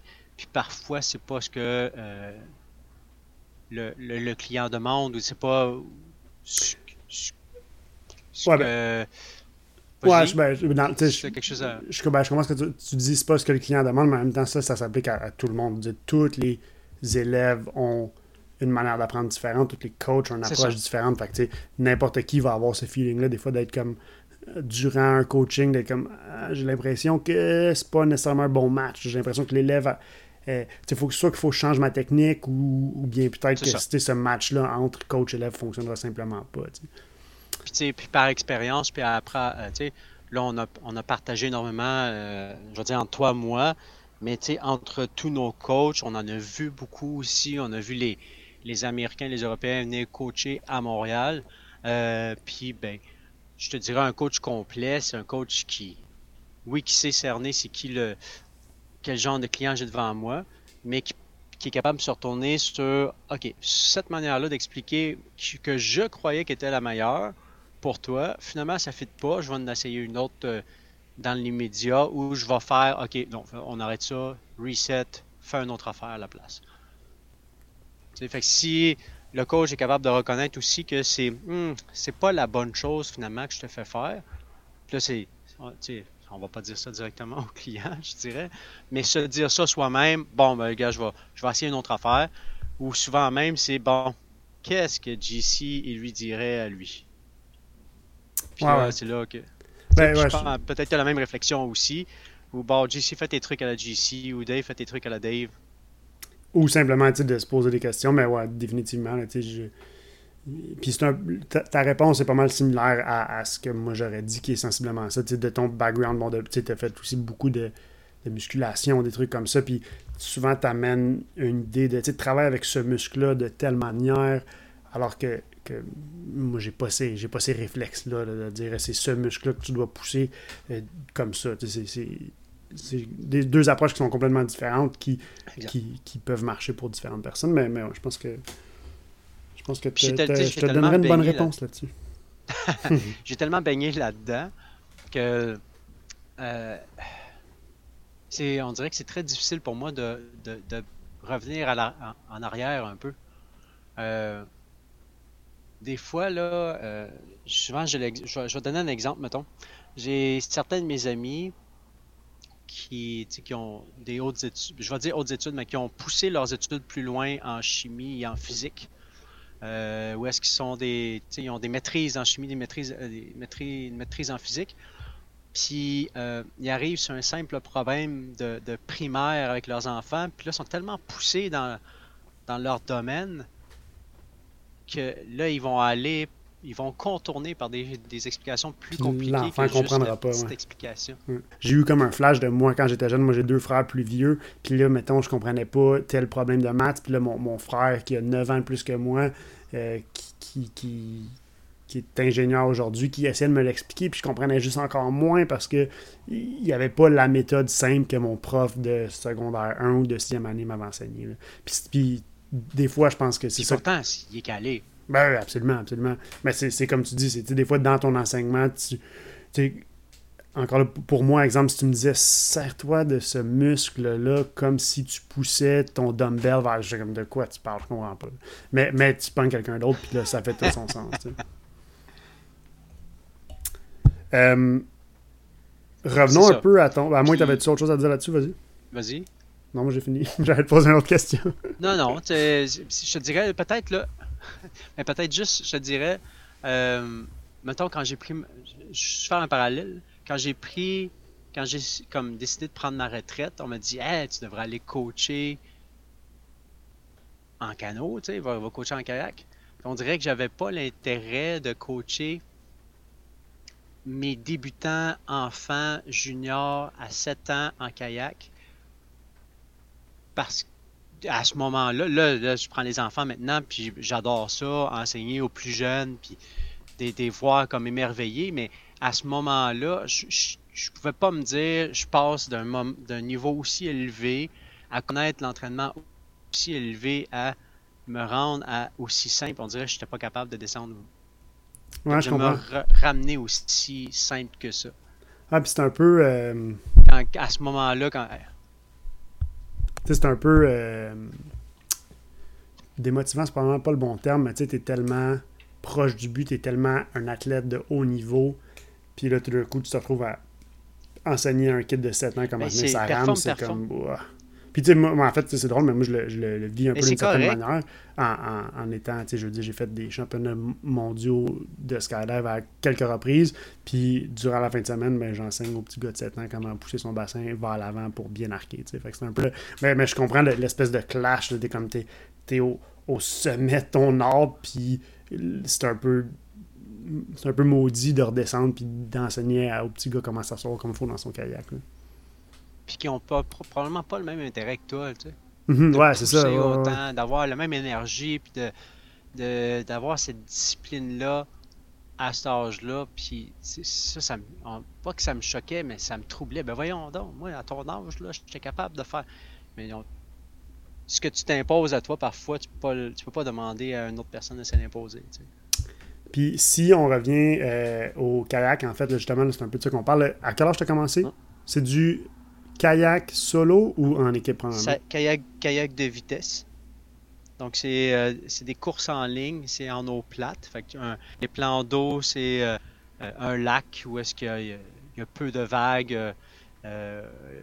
comme le, plus populaire ici à Montréal, c'est le bassin olympique où est-ce que c'est des corridors prédéterminés pour pouvoir faire des courses en ligne puis tu sors pas de ton corridor. mes entraînements, majoritairement maintenant, j'ai fait sur le canal de la Chine. Ce plan d'eau euh, assez étroit, mais souvent très droit. Fait que je peux faire des sprints facilement là-dedans. Mais c'est un sport qui se pratique à 1, à 2, il y a 4 coéquipiers. Euh, 1, 2, euh, c'est-à-dire pas un coéquipier, c'est solo, une, duo. Une embarcation, exactement. À 1, à 2 ou à 4 personnes dans l'embarcation. Puis toi, ta spécialité, c'est euh, Ça a été beaucoup les bateaux d'équipe. Fait à ce moment celui qui était à ce moment-là, quand j'étais plus jeune, j'étais celui qui donnait le rythme. C'était moi le, on appelait le, stroker. C'est moi qui étais en avant puis qui. Qui avait les tam-tams puis qui frappait le bam, bam. exact. Mais c'est moi qui donnais le rythme euh, de, la pagaie. C'est moi qui fallait qu'il respecte le plan de course. Euh, c'est moi qui dirigeais le bateau aussi. Puis ça, c'était, excuse-moi, tu dis à deux ou à quatre? À deux et à quatre. À deux et à quatre que tu faisais les deux. Puis au moment. Ok, tu as commencé à quel âge à faire ça? 10 euh, ans et demi à peu près. Puis comment? Je veux dire, jamais dans ma jeunesse, puis peut-être juste parce que j'ai pas été poussé là-dedans, mais jamais je me suis dit le kayak, c'est quelque chose qui me tente. Je veux dire, ici au, Québec, on pense tout le temps, bon, le hockey, sinon, ben, le soccer, ces sports-là, mais le kayak, c'est rare d'entendre ça quand même. Ben, c'est. Euh, dis-toi que, mettons, euh, nous, ma, famille, mes parents n'ont pas, été, pas été hyper fortunés. Euh, les camps de jour, c'était pas souvent. Euh, moi, tu sais, je viens de Sherbrooke, l'Estrie.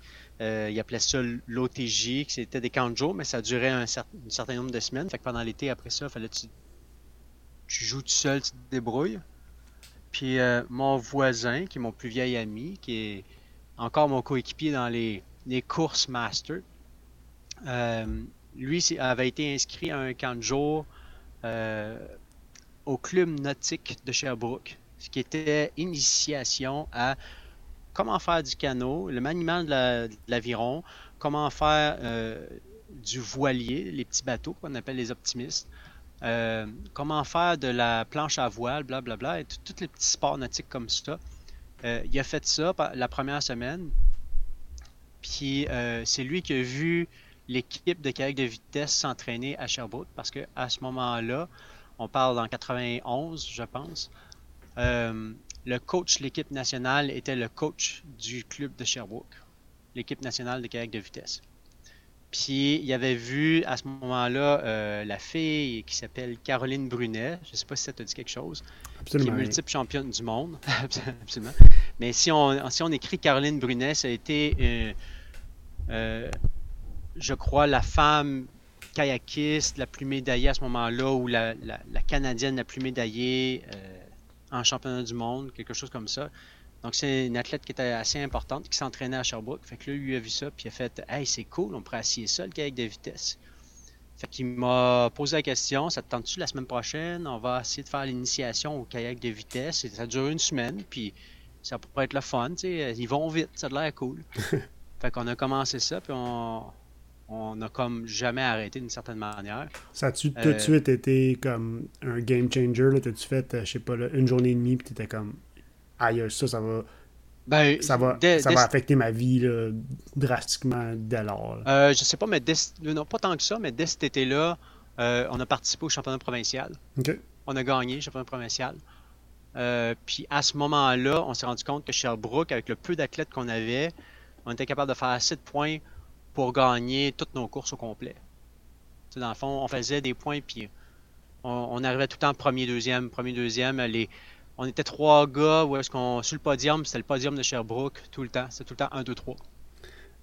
J'ai une question, un, excuse de couper, j'ai une question un peu weird, mais je pense qu'elle est intéressante. Est-ce que tu penses qu'à ce moment-là, tu es comme un peu. Peut-être que tomber en amour, c'est un peu exagéré, là, mais est-ce que tu es, mettons, tombé en amour plus avec le sport du kayak ou bien avec la compétition?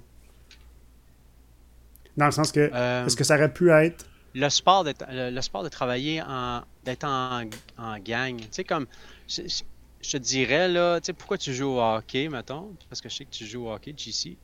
Puis, qu'est-ce qui est cool dans une équipe de hockey? C'est l'espèce de soutien que tu as, puis un peu, on déconne, on se pousse chacun. Euh, ah ouais, t'as essayé de telle manière, ok, je vais essayer ça aussi. C'était tout le temps de se retrouver en gang dans les débuts. Euh, puis quand on s'est rendu compte qu'on gagnait, mais nécessairement, là, tu te sens plus fort, ton ego augmente, ton orgueil augmente. Euh, tu es un jeune coq de 16 ans, 17 ans, puis.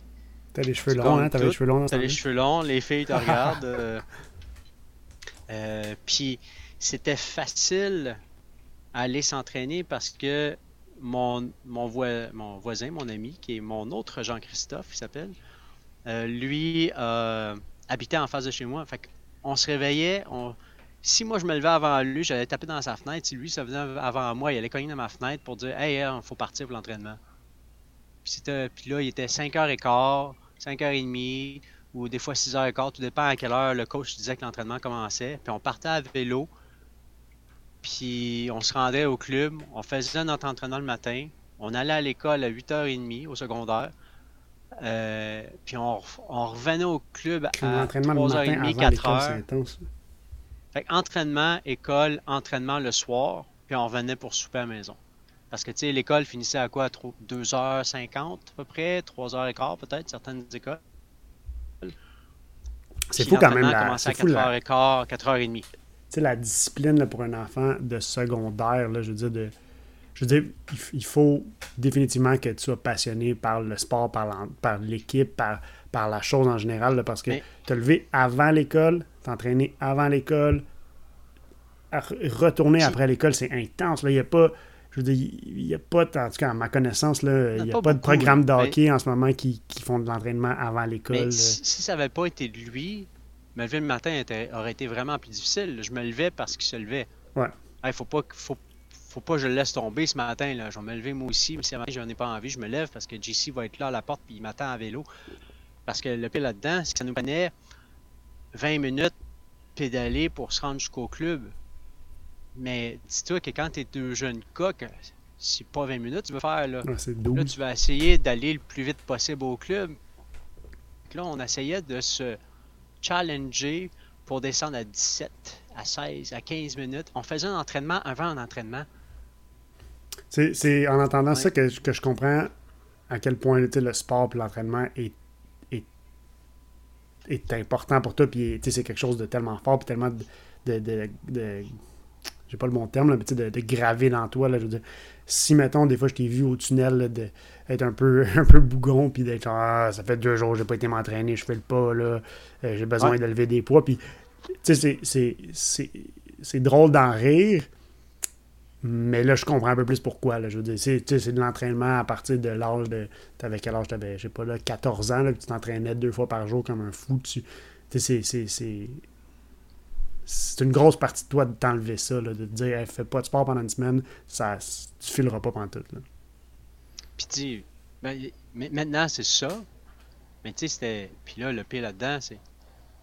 Euh, ça a été mon après-carrière où est-ce que je pouvais pas arrêter tout d'un coup. Il fallait quand même que j'aille m'entraîner, même si j'en avais pas envie. Mm-hmm. Parce que sinon, tu sais, oui, il y, a une il y a une dépression mentale, mais après ça, tu as une dépression physique qui peut arriver.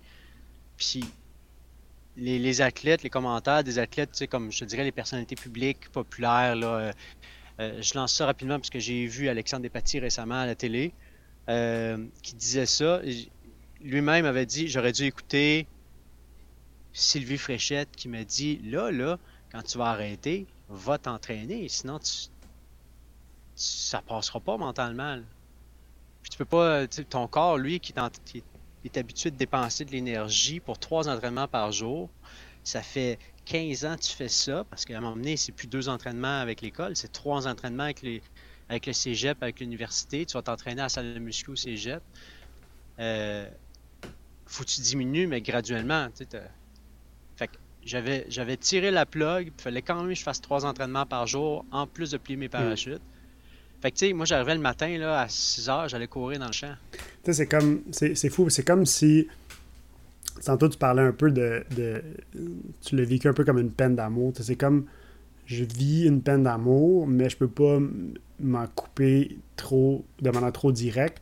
Fait que je vais passer euh, devant la maison de mon ex à tous les jours, trois fois par jour. Je vais la regarder par la fenêtre, puis euh, je vais l'appeler le soir avant de me coucher. J'ai pas le choix de faire ça. C'est horrible, c'est inhumain presque. puis tu sais, avoir su que ça se gérait, que tu moi je crois que ça se gère comme une peine d'amour si tu as déjà vécu une peine d'amour quand tu étais plus jeune. Fait que tu sais, avoir déjà vécu une peine d'amour, si euh, j'avais pu avoir un soutien, je dirais, psychologique de mon après-carrière, tu sais, comme, parce que là, les petits oui, c'est beau, les psychologues sportifs, blablabla, mais ils ne te préparent pas, eux autres, à l'après-carrière où, dans ce temps-là, en 2004-2008, c'était peu connu mhm. ou peu dit qu'il fallait que tu te prépares mentalement à arrêter de t'entraîner aussi intensément. Puis maintenant, il y a tellement d'études sur le corps, sur ci, sur ça, puis on, puis on les voit, les comptes Instagram, et ainsi de suite. Les, sais, comme, c'est plus être. C'est c'est même qu'est-ce que tu fais, comment ça, t'as pas de psychologue sportif, tu sais?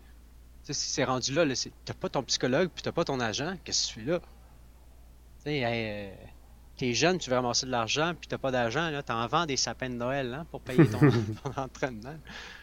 Fait que si j'avais eu ça, là, j'aurais.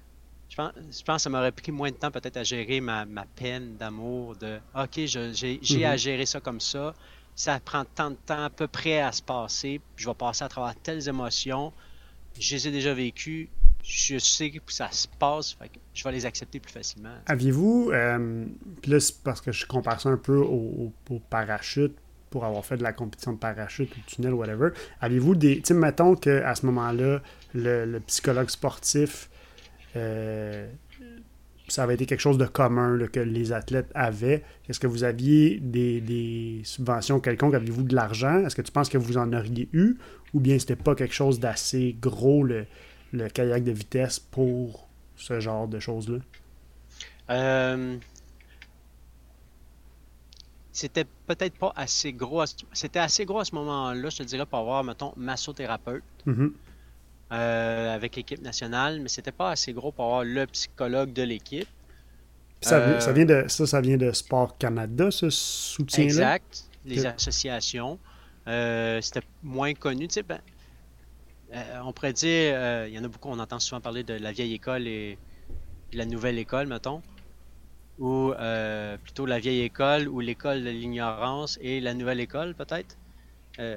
moi, j'ai changé de style d'entraînement. De, où est-ce qu'il fallait que tu t'entraînes avec du volume, du volume, du volume, de, la distance, là, tu sais, c'était des entraînements de 15 km en kayak, trois fois par jour, fait que tu faisais à peu près 45 km de kayak par jour, volume, volume, tu vas te reposer quand, quand, je vais te dire tu te reposes. Puis maintenant, c'est totalement l'inverse, c'est quand un entraîneur bâtit un entraînement, c'est bâti, bon, moi je veux que tu te reposes à tel endroit à peu près, fait que je vais m'arranger que ton entraînement à ce moment-là soit moins intense ou moins ci, moins ça. J'ai passé de deux, dans deux systèmes d'entraînement différents. Où est-ce que là, les psychologues commencent à arriver? Là?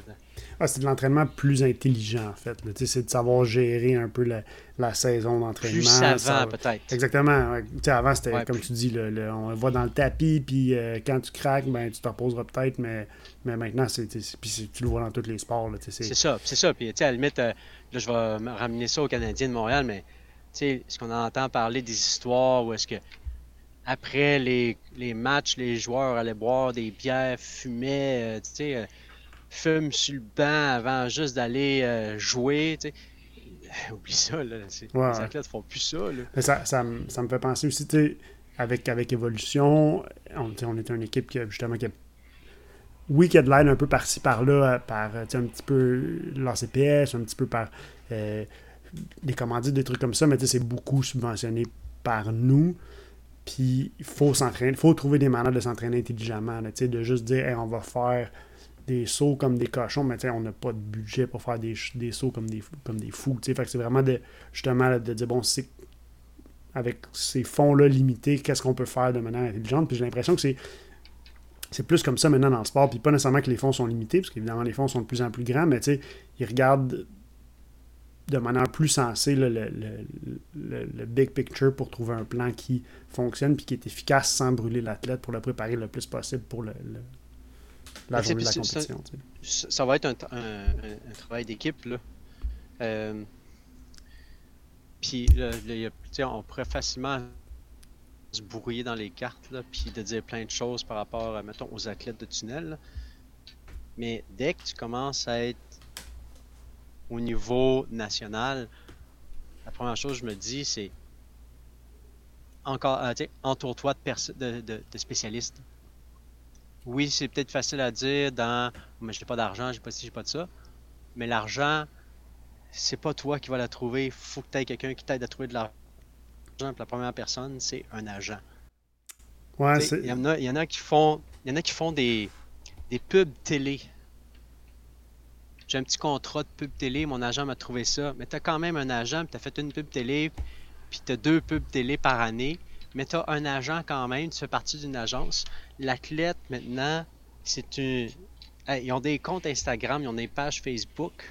Soutenez tel athlète. C'est rendu une business. L'athlète est un entrepreneur, puis il faut qu'il ait son agent c'est beaucoup des discussions que je me souviens qu'on a eues justement là, entre toi et moi en privé plusieurs fois dans le temps, justement, que, qu'on s'entraînait avec Evolution puis tout, mais j'ai l'impression que c'est c'est dur à appliquer ça particulièrement au skydive. Au tunnel, ça s'en vient un peu plus gros, c'est plus de quoi que justement c'est accessible à tout le monde, mais d'avoir des bonnes commandites, d'avoir, d'avoir un agent, pour avoir essayé un paquet de trucs, là, autant même avec ma première équipe avec les, les Guns, qu'on a envoyé des, des, demandes de commandites à toutes les ah personnes de sa planète. C'est vraiment dur d'avoir soutien d'une compagnie qui n'est pas dans, euh, qui est pas dans, dans, la business. C'est le même principe que d'avoir une job, je dirais. C'est vraiment bizarre à dire. Mais euh, il y a des compagnies maintenant qui se spécialisent à écrire des CV. Toi, tu penses que tu as écrit ton CV de la bonne manière? Tu arrives à cette compagnie-là, tu payes, je ne je, sais pas combien que ça coûte, là. Euh, mais t'es payes à peux-tu réécrire mon CV Ils écrivent la même affaire, mais juste avec des mots différents. Puis tout d'un coup, paf, tu pognes une job tout de suite. L'agent sait comment te vendre toi. C'est sûr, il faut que tu aies des résultats. Fait que tu peux pas dire euh, je commence dans le sport, j'ai un agent. Il faut que tu aies prouvé, faut que tu aies commencé à avoir certains résultats.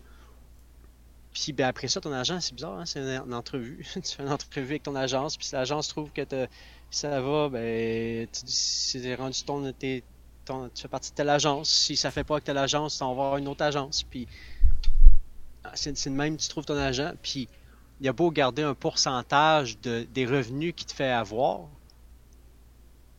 Mais si lui te trouve pas de l'argent, c'est de l'argent que tu pas.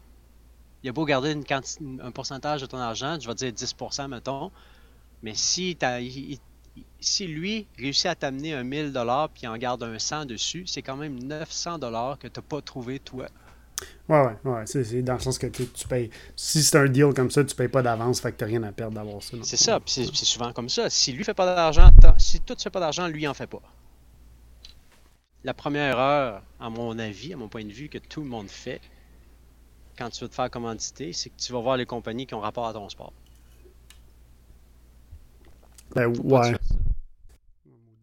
Ils vont, euh, ces compagnies-là qui ont rapport à ton sport vont venir te voir après. Ou si tu as des résultats après ça, vont vouloir t'aider. Mais souvent, ils vont t'offrir un service, ils vont pas t'offrir de l'argent. Puis qu'est-ce que tu as besoin pour débuter, c'est de l'argent, c'est pas des services. Je comprends ce que tu dis, mais moi j'aurais tendance à dire aux gens qui se portent une équipe de de venir me voir s'ils veulent des conseils parce que euh, moi je te dirais que oui, parce que tu as, une certaine quantité d'expérience par rapport à l'équipement, choses comme ça. Non, non, mais je te dis pas de venir me voir, mais je te dirais, le, le, le, conseil que tu donnes, puis c'est pas, pas mauvais, là, mais je te dirais, là, si, mettons, tu te pars une petite équipe de skydive, ou mettons, là, tu te dis, on s'entraîne, on veut, on veut gagner, on veut être les champions canadiens, là, ben, bonne chance pour te faire commanditer par, euh, je sais pas, le gourou, là, qui est genre une compagnie euh, à la Red Bull québécoise ou ces affaires-là. ça va être dur. Par contre, tu vas être capable de te faire commanditer par la drop zone peut-être, euh, le tunnel peut-être, peut-être un, pourcentage sur une voileur PD ou un truc comme ça.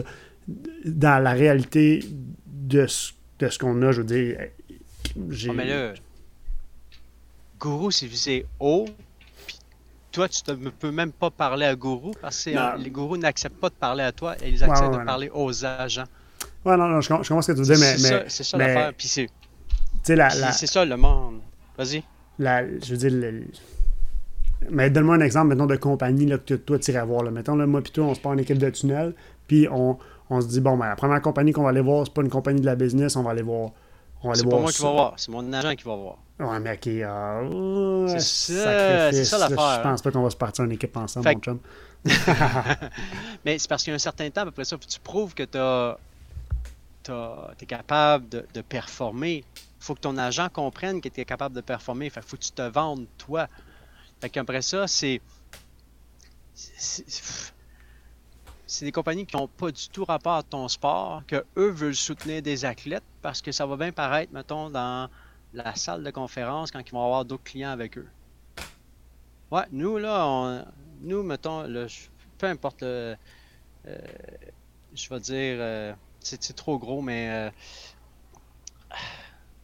béton, béton A qui est une compagnie, mettons, qui est, qui, est dans Montréal, qui est une grosse compagnie qui fait du béton pour beaucoup d'entrepreneurs, de, constructeurs, ben, va peut-être commanditer un athlète parce que euh, en même temps, ben, les commandites, ça l'aide au point de vue du gouvernement, des impôts, des ci, des ça. ça, se fait beaucoup... des dons. Des... Ouais, ça se fait beaucoup avec des, contacts. En fait, je comprends ce que tu veux dire, puis tu as, certainement raison, puis peut-être que, que si je me peut-être que je t'engagerai comme agent éventuellement, mais, mais ça se fait beaucoup par des contacts, dans le sens que tu dis béton, puis je viens d'avoir un flash que Coco euh, Coralie, en fait, elle a une commandite d'une compagnie, je sais pas exactement c'est quoi, mais il y a une compagnie de béton, un truc du genre construction-ish. Puis, si je me trompe pas, c'est un contact que, que GF a. Euh, nous, on avait une commandite avec euh, Pilates et Plus, avec Evolution qui, euh, qui est un contact avec Martin. C'est le super bon chum de Martin. Puis eux, ils nous commanditaient, ils nous aidaient un peu. Mais encore là, c'était, dans notre cas, c'était même, pas, même pas monétaire. C'était juste des traitements. Si on avait mal à quelque part, si on avait, on avait ça cher, ça. Oh, ben oui, ben oui. Ça, je veux dire, ne, paie, ça ne paie pas le temps de tunnel, mettons. Exactement, ça ne nous ajoute pas des sauts, mais je veux dire, pour nous, c'est une commandite inestimable, puis Dieu qu'on en a profité, là, tu sais. C'est ça, mais après ça, il faut peut-être des compagnies qui sont là pour, euh, pour aider monétairement, puis que ça ne sera pas un service qui n'ont pas, absolument pas rapport dans le sport, qui, que eux, leur ils vont t'aider, puis le seul moyen qu'ils vont pouvoir t'aider, parce qu'ils n'ont pas de service à t'offrir, c'est de l'argent. Euh, on va loin, là. Là, on, là, on, là on, a, on, a, dérapé, là. On a dérapé un peu. C'est pas grave. Euh, à quel moment à quel moment est-ce que c'est vraiment devenu super sérieux le kayak, puis que c'était pas juste un hobby, puis que c'était comme, ok, c'est ça le but, les Olympiques? Euh... Euh, parce qu'il y a des catégories, là, je m'imagine plus par rapport à quel championnat qu'on a commencé à gagner, on a fait OK, on est capable d'être aussi fort que ça. Euh,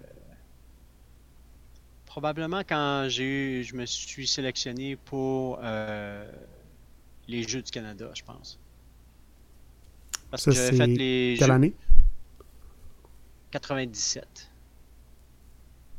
Fait que j'avais autour de 16-17 ans. Quand même, quand même, c'est euh, tôt là, que tu t'es dit, OK. C'est tôt. Parce que dans, le fond, j'avais fait les. Si tu fais les Jeux du Canada, tu fais les Jeux du Québec avant. Euh, puis, ah, il y a ça aussi. Je faisais du kayak, mais je faisais de l'athlétisme en même temps, parce que je faisais partie de deux, de deux clubs. Je savais pas sur quel sport me lancer, fait que je faisais de la course à pied. Euh, je me spécialisais dans le 1200 mètres en athlétisme ou le cross-country. Puis, euh, fait que je faisais deux sports en même temps, un à côté de l'autre. Je courais, puis je m'entraînais en kayak pendant les trois premières années. Puis, euh, j'ai fait les Jeux du Québec en athlétisme. Puis, on dirait que ça m'a pas punché plus que ça. Mais les Jeux du Québec en kayak m'a fait Ah, ok, je peux me rendre quand même assez loin. Puis là, tout de suite après ça, la sélection. Penses-tu que c'est à cause du concept, comme, comme tu disais, à cause du concept d'équipe? Probablement. Euh, c'était tellement le fun de voyager. Tu sais, comme tu voyages en équipe, tu gagnes en équipe, tu partages cette espèce de. Quand tu gagnes, tu gueules. Tu, sais, tu viens de passer la ligne d'arrivée, t'es premier, tu te rends compte là, que tu as gagné de. Tu sais, puis les bateaux sont loin, sont longs. Là. Mettons, un kayak à 4, c'est 35 pieds. 35 pieds. Tu viens de te rendre compte que tu as gagné de deux bateaux d'avance. Fait que tu as soit ça, c'était à peu près 100 mètres d'avance sur les, les numéros 2, puis c'est sûr, tu sais, ce sentiment de pouvoir-là est, énorme, là. Gagner en équipe quand tu gueules, puis les autres sont là, puis tu te serres la main, puis une fois que tu sors sur le quai, euh, c'est les grosses accolades parce que là, tu viens de gagner, tu viens de faire le record canadien, tu viens de. Tout ça, c'est ça me rappelle, c'est ça me rappelle, euh, tu te, dit, euh, tu sais, on gueule puis tout, puis en, parachute ou en tunnel, c'est un peu différent parce que, tu sais, souvent, on n'a pas les scores instantanément, c'est pas comme le, le thrill de dire, hey, on a passé le bout du, du, kayak, le nez du kayak a dépassé la ligne avant l'autre équipe, mais une fois, c'était-tu ma première, en fait, avec Evolution en 2012, on était au championnat du monde à Dubaï. Après Dubaï, on est allé directement à Singapour pour une compétition de, tunnel. C'était ma première compétition de VFS avec l'équipe. J'avais fait seulement la caméra à Dubaï euh, une semaine ou deux avant. Puis je me souviens d'un moment où est-ce qu'on avait fait une ronde, puis on était avec comme quatre grosses équipes, euh, même trois grosses équipes dans cette compétition-là, puis nous. Puis on s'attendait à finir quatrième, puis être bien content. il y avait genre deux équipes américaines, une équipe, euh, l'équipe de Dubaï. Puis on, c'était un peu impensable de finir euh, troisième ou deuxième. Puis finalement, on a, fini deuxième, on a eu une super, super bonne compétition. Puis une ronde qu'on s'était fait scorer. Puis on avait gagné la ronde par beaucoup. Là, je sais pas qu'est-ce qui s'était passé. Mais ça, on avait fait quelque chose comme 40 points, puis l'autre équipe avait fait 37, puis à part ça, 31. Je me souviens pas exactement, mais le, moment où est-ce qu'on était assis, moi puis Ben, devant la télé, puis que là, on voyait le, score monter, le score monter, puis il n'y avait pas de boss, puis ça allait bien, puis tout était clean. Puis là, Ben qui se retourne dans toute sa splendeur, qui gueule, qui hurle de joie. C'est exactement ça que ça m'a fait penser quand tu as dit que, le, party dans le bateau après avoir gagné. Là. Ça, c'est vrai que c'est ça, c'est comme ça dans tous les, toutes les sports d'équipe. C'est ça. Puis ces feelings-là restent. Ouais, ben ouais, tellement. C'était tellement des souvenirs. Tu t'en souviens encore comment tu te sentais. Là? Ben oui, clairement. C'était ce moment-là, cette compétition-là, en fait, c'était. Dans, ben, je veux dire, on a plusieurs highlights, je pense, là, du temps que, que, que j'étais avec Evolution, mais ça, c'était clairement un moment, un moment que je retiens. C'était tellement drôle, en fait fait moi, je crois que partager quelque, une victoire avec quelqu'un qui a fait le travail avec moi, c'est plus fort que de le sentir tout seul, mettons. Ouais, ouais, définitivement. Définitivement. à qui, à qui tu sais, oui, le monde, mettons, qui me regarde le faire, puis bravo, bravo, mais quelqu'un qui a vécu la même chose que moi, puis je sais, il est passé à travers quoi, on dirait que c'est encore plus fort, puis c'est plus valorisant pour moi, mon effort que j'ai mis, parce que l'autre a mis le même effort, puis il comprend ce que je vis. Euh, c'est ce qui fait que j'aime beaucoup, beaucoup le travail d'équipe. Durant la, pour la sélection pour les Jeux Olympiques, euh, c'était. Tu fait dans l'équipe à 2, l'équipe à 4 Ou tu as fait plusieurs Cette année-là, c'était à 1. J'ai fait, Pourquoi euh, j'ai fait, fait, trois sélections olympiques. OK. Euh, 2002, 2004, euh, excuse-moi, 2000, 2004 et 2008. Euh, c'était à 1 parce que j'étais euh, mon Jean, mon Jean-Christophe, mon autre Jean-Christophe, lui avait décidé de poursuivre ses études en 2004, fait qu'il avait arrêté. Puis moi, j'ai ah, décidé de continuer à ramer. Euh, je sais pas qu'est-ce que je recherchais. Je pense que je... Ben non, plutôt je le sais ce que je recherchais. Je savais pas que c'était ça plutôt. Mais euh, c'était d'être capable de prouver que ça avait été, ça avait été euh, valorisant ou probablement pas une perte de temps à faire du sport. Et là, la première image que j'ai, c'est mon papa. Euh, je, viens d'une famille de musiciens, puis mon père a toujours dit que c'était une perte de temps à faire le sport. Fallait que tu fasses de la musique. Fallait que tu fasses de la musique. Fait que moi, j'ai fait euh, concentration musique au secondaire en plus. Juste pour m'aider. Sport, concentration musique, les pratiques d'harmonie, le sport en fin de journée. Euh, c'est drôle parce que. C'est drôle parce que. Tu sais, quand tu regardes ça à la base, le sport ou la musique, oui, ça a ses utilités, oui, c'est important dans la vie de plein de gens, mais à la, sais, comment t'as dit que. Si le sport est pas important, la musique l'est pas plus. Là, tu comprends? À mon, avis, à mon avis, les deux le sont, mais tu comprends que si je sais pas, là, si t'es. Il n'y en a pas un qui va dominer l'autre. Surtout dans, dans, ce temps de pandémie, si t'es infirmière ou si t'es médecin, oui, là, t'es important. Mais si t'es musicien, si t'es sportif, bah, tu sais, je, je comprends. que tu peux rien faire. ouais, non, c'est ça, mais, mon point, mon, mon point c'est que il t'a pas dit genre fais pas du sport, deviens médecin. Tu fais pas du sport, fais de la musique. Ah, c'est pas mal, pas mal le même genre d'importance en termes de. En tout cas. Fait que dans, dans le fond, euh, c'est. Hey, là, on, vient de parler de ça. C'était quoi déjà, euh, juste la question rapidement? Ben, je te, je te parlais de. Je te demandais un peu comment ça se passait, la, la, sélection olympique. Là, tu, me dis que tu étais, Ah, fait que c'est ça, oui, oui. Fait que dans le fond, à 2000. 2006-2007, j'ai décidé de mettre beaucoup d'énergie là-dessus, euh, de laisser, de mettre de côté euh, l'ingénierie, donc euh, l'université, puis me concentrer là-dessus. Puis là, là, je commençais à faire des, temps respectables, même que là, les coachs équipe nationale commençaient de plus en plus à faire Oh, la croix, ça va bien cette année, ton affaire. Puis, tu sais, comme se faire dire ça par le coach d'équipe, puis se faire dire. Puis là, ok, la croix, tu vas faire tes. Euh, tes. Euh, comment, comment, comment, on appelle ça? Les time tests ou. Euh, euh des, des, les tests de temps juste pour voir si, si tout va bien ton entraînement. Des time control qu'on appelait. Euh, fait que les contrôles de temps pour savoir si tu dans la ton entraînement va bien puis si tu ce que tu vises est dans les bons bons moments de la saison aussi parce que des Surtout quand c'est quelque chose cardiovasculaire, faut tu, faut que tu sois capable de bâtir un entraînement pour, bon, à telle date, je vais être dans mon maximum de forme physique. Puis si je suis pas capable de le viser assez bien, une semaine après, ben, je vais retomber pas dans le bon temps, je vais être encore plus fatigué que supposé. Fait qu'on appelle ça les pics. Euh, fait que là, c'est rendu à un moment où est-ce que là, j'étais capable de faire ça. Fait que là, j'ai dit, OK, je lâche pas. le 2007, 2008, je vais être capable. Puis, je dirais, là, à la sélection en 2008, euh, je suis dans mon éliminatoire.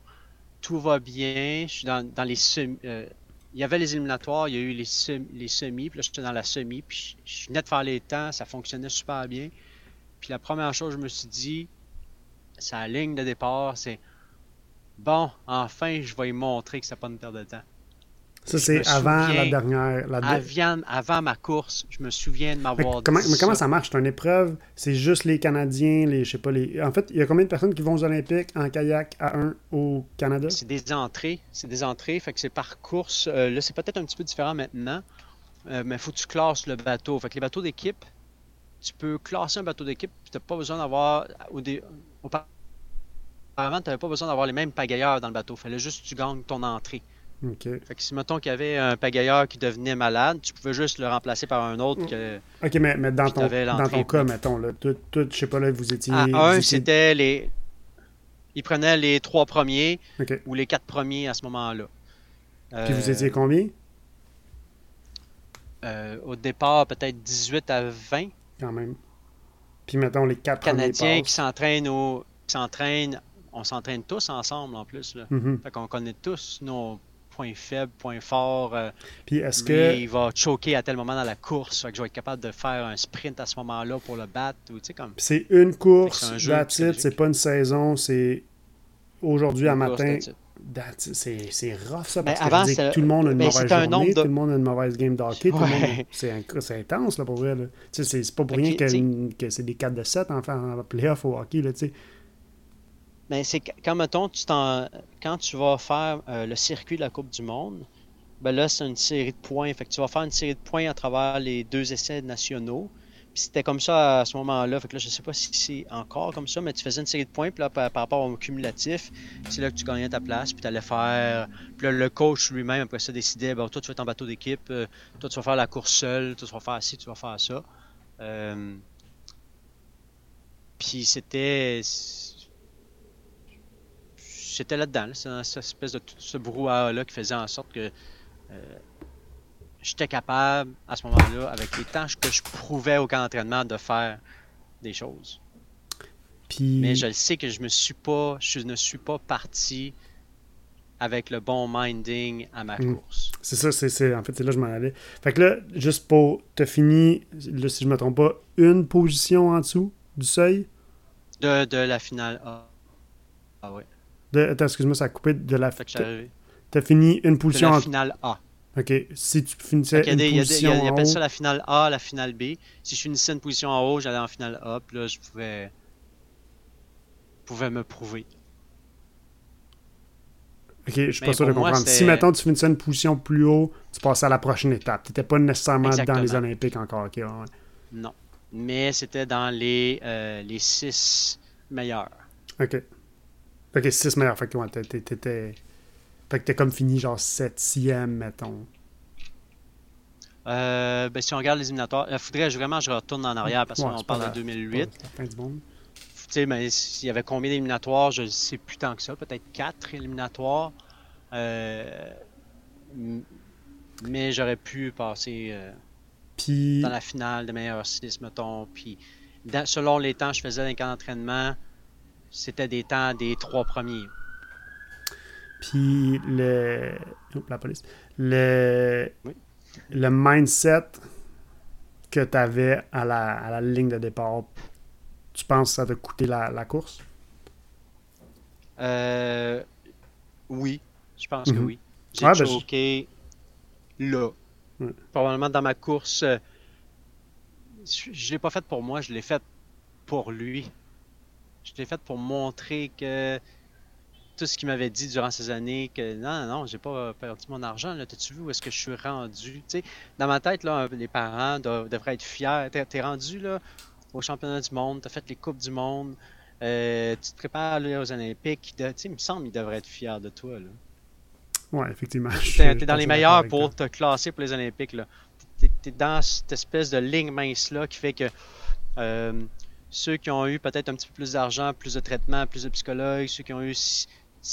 Il y, a- il y quelque chose qui, qui va juste différencier. Mettons, euh, Hey, j'ai pas assez d'argent, je, peux- comme, je vais manger du cave de nœud finalement parce que là, l'épicerie, euh, c'est plus serré cette semaine. Et, ça joue sur une- du mental puis Mhm. du physique, là, c'est, super pointu. Mais ça- je pense que je suis d'accord avec toi pour dire que, tu sais, le, le- puis j'avais déjà lu ou entendu de quoi là, par rapport à ça, là, tu sais, que le mindset est extrêmement important. Là. Puis, tu sais, même, là, tu si tu, je sais pas, là, tu, euh, tu prends un ballon de basket, tu es un joueur de basket, puis tu t'en vas faire un 3 points, mais si tu penses à comment tu veux, ou à comment t'aimes le sport, à comment tu as du plaisir à faire le sport, tu as beaucoup plus de chances de, de réussir ton panier par rapport à si tu penses à, à- peu importe quoi d'autre. Si tu penses à vouloir battre l'autre équipe, ben ce sera probablement pas tu vas probablement pas aussi bien performer que si tu penses à l'amour que tu as pour le sport ou un truc comme ça. Ça peut être assez.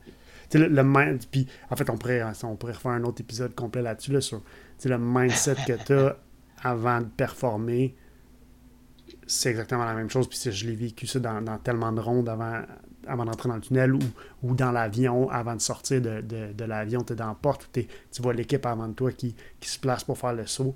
Puis il faut vraiment que tu sois dans un mindset où est-ce que, bon, tout va bien aller, tu es en confiance avec, avec, avec tes moyens, avec les moyens de ton équipe, tu es en confiance avec, avec la personne avec qui tu vas voler. Tu sais que lui va faire sa tâche de la bonne manière. Il va te permettre de faire ta tâche de la bonne manière. Tu sais, c'est l'espèce de ben, côté psychologique du sport ou, de la performance. C'est tellement intéressant, je pense. Puis ça, en équipe, j'avais pas à m'en faire. Mm-hmm. Je sais pas livré juste à moi-même. peut-être que je me disais, ben là, si ça va, si ça, ça chire, ben ça va être euh, ça va être la faute de tout le monde en même temps. Mais en même temps, je veux pas le décevoir lui. Puis, tu sais, comme, je sais pas, euh, je me donne, probablement que je me donnais plus quand j'étais en bateau d'équipe que quand j'étais tout seul. L'équipe, en fait, c'est que ça. ça te permet de, de, de, te soutenir, ça te permet, si, si la chimie dans l'équipe, si tout se passe bien, tu peux te dire, bon, ben, j'ai confiance que, comme je disais, là, que eux vont m'aider à performer. même si toi, tu n'es pas complètement ça game pour une raison X, ben, tu vas te refaire motiver euh, durant la course ou quoi que ce soit. Tu, vas être, motivé par les autres quand tu es tout seul. C'est ta job, c'est sur toi. c'est ça, peut, ça, peut être, ça peut être bénéfique d'être tout seul parce que justement, tout se base sur toi. A personne qui va, en parenthèse, chier ta performance. Mais en même temps, tu peux tellement bénéficier d'être en équipe parce que ça peut tellement t'aider. Puis moi, je présume que, que vous, vous parlez là, du... Puis nous, nous, on se parle pas parce qu'évidemment, on est en chute libre, mais je veux dire, on, on, se parle visuellement quand même avec nos yeux. Là, on, on sait, c'est la panique, c'est pas la panique, ça va bien, ok, on, respecte. C'est tellement de la communication qui se passe à travers un full face, là, même si...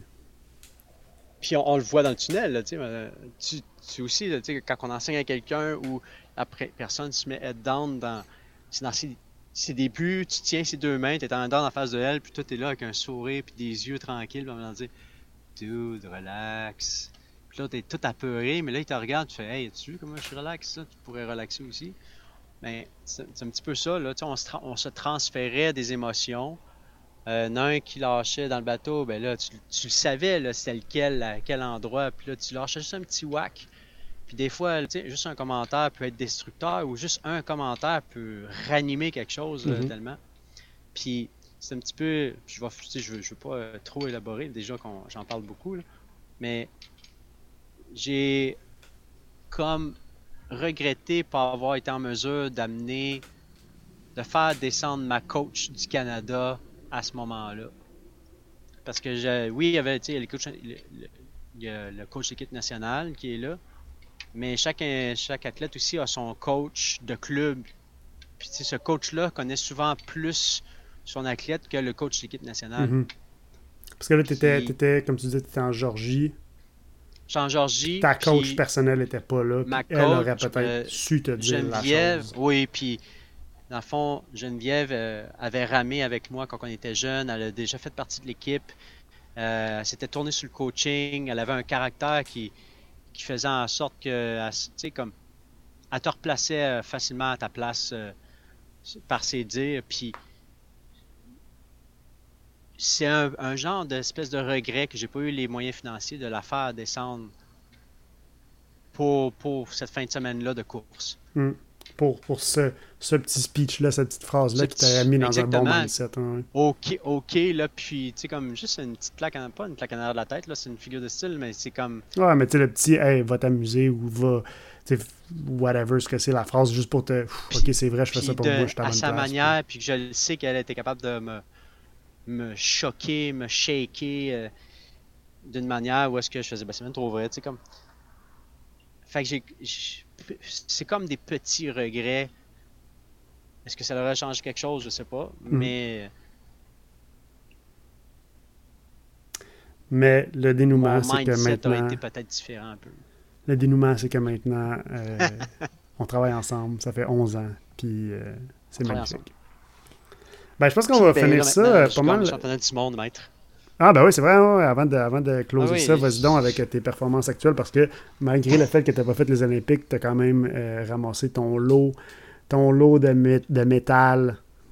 De, de métal euh, en mètres.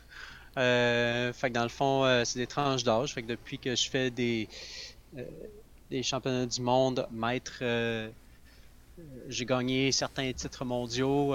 il y a certaines années que ça va, ça va moins bien ou des fois dû au au voyagement, parce que les derniers championnats du monde étaient en Nouvelle-Zélande. Euh, c'est énormément d'heures de, déplacement, d'acclimatisation. Tu vas t'acclimater au nombre d'heures de décalage aussi.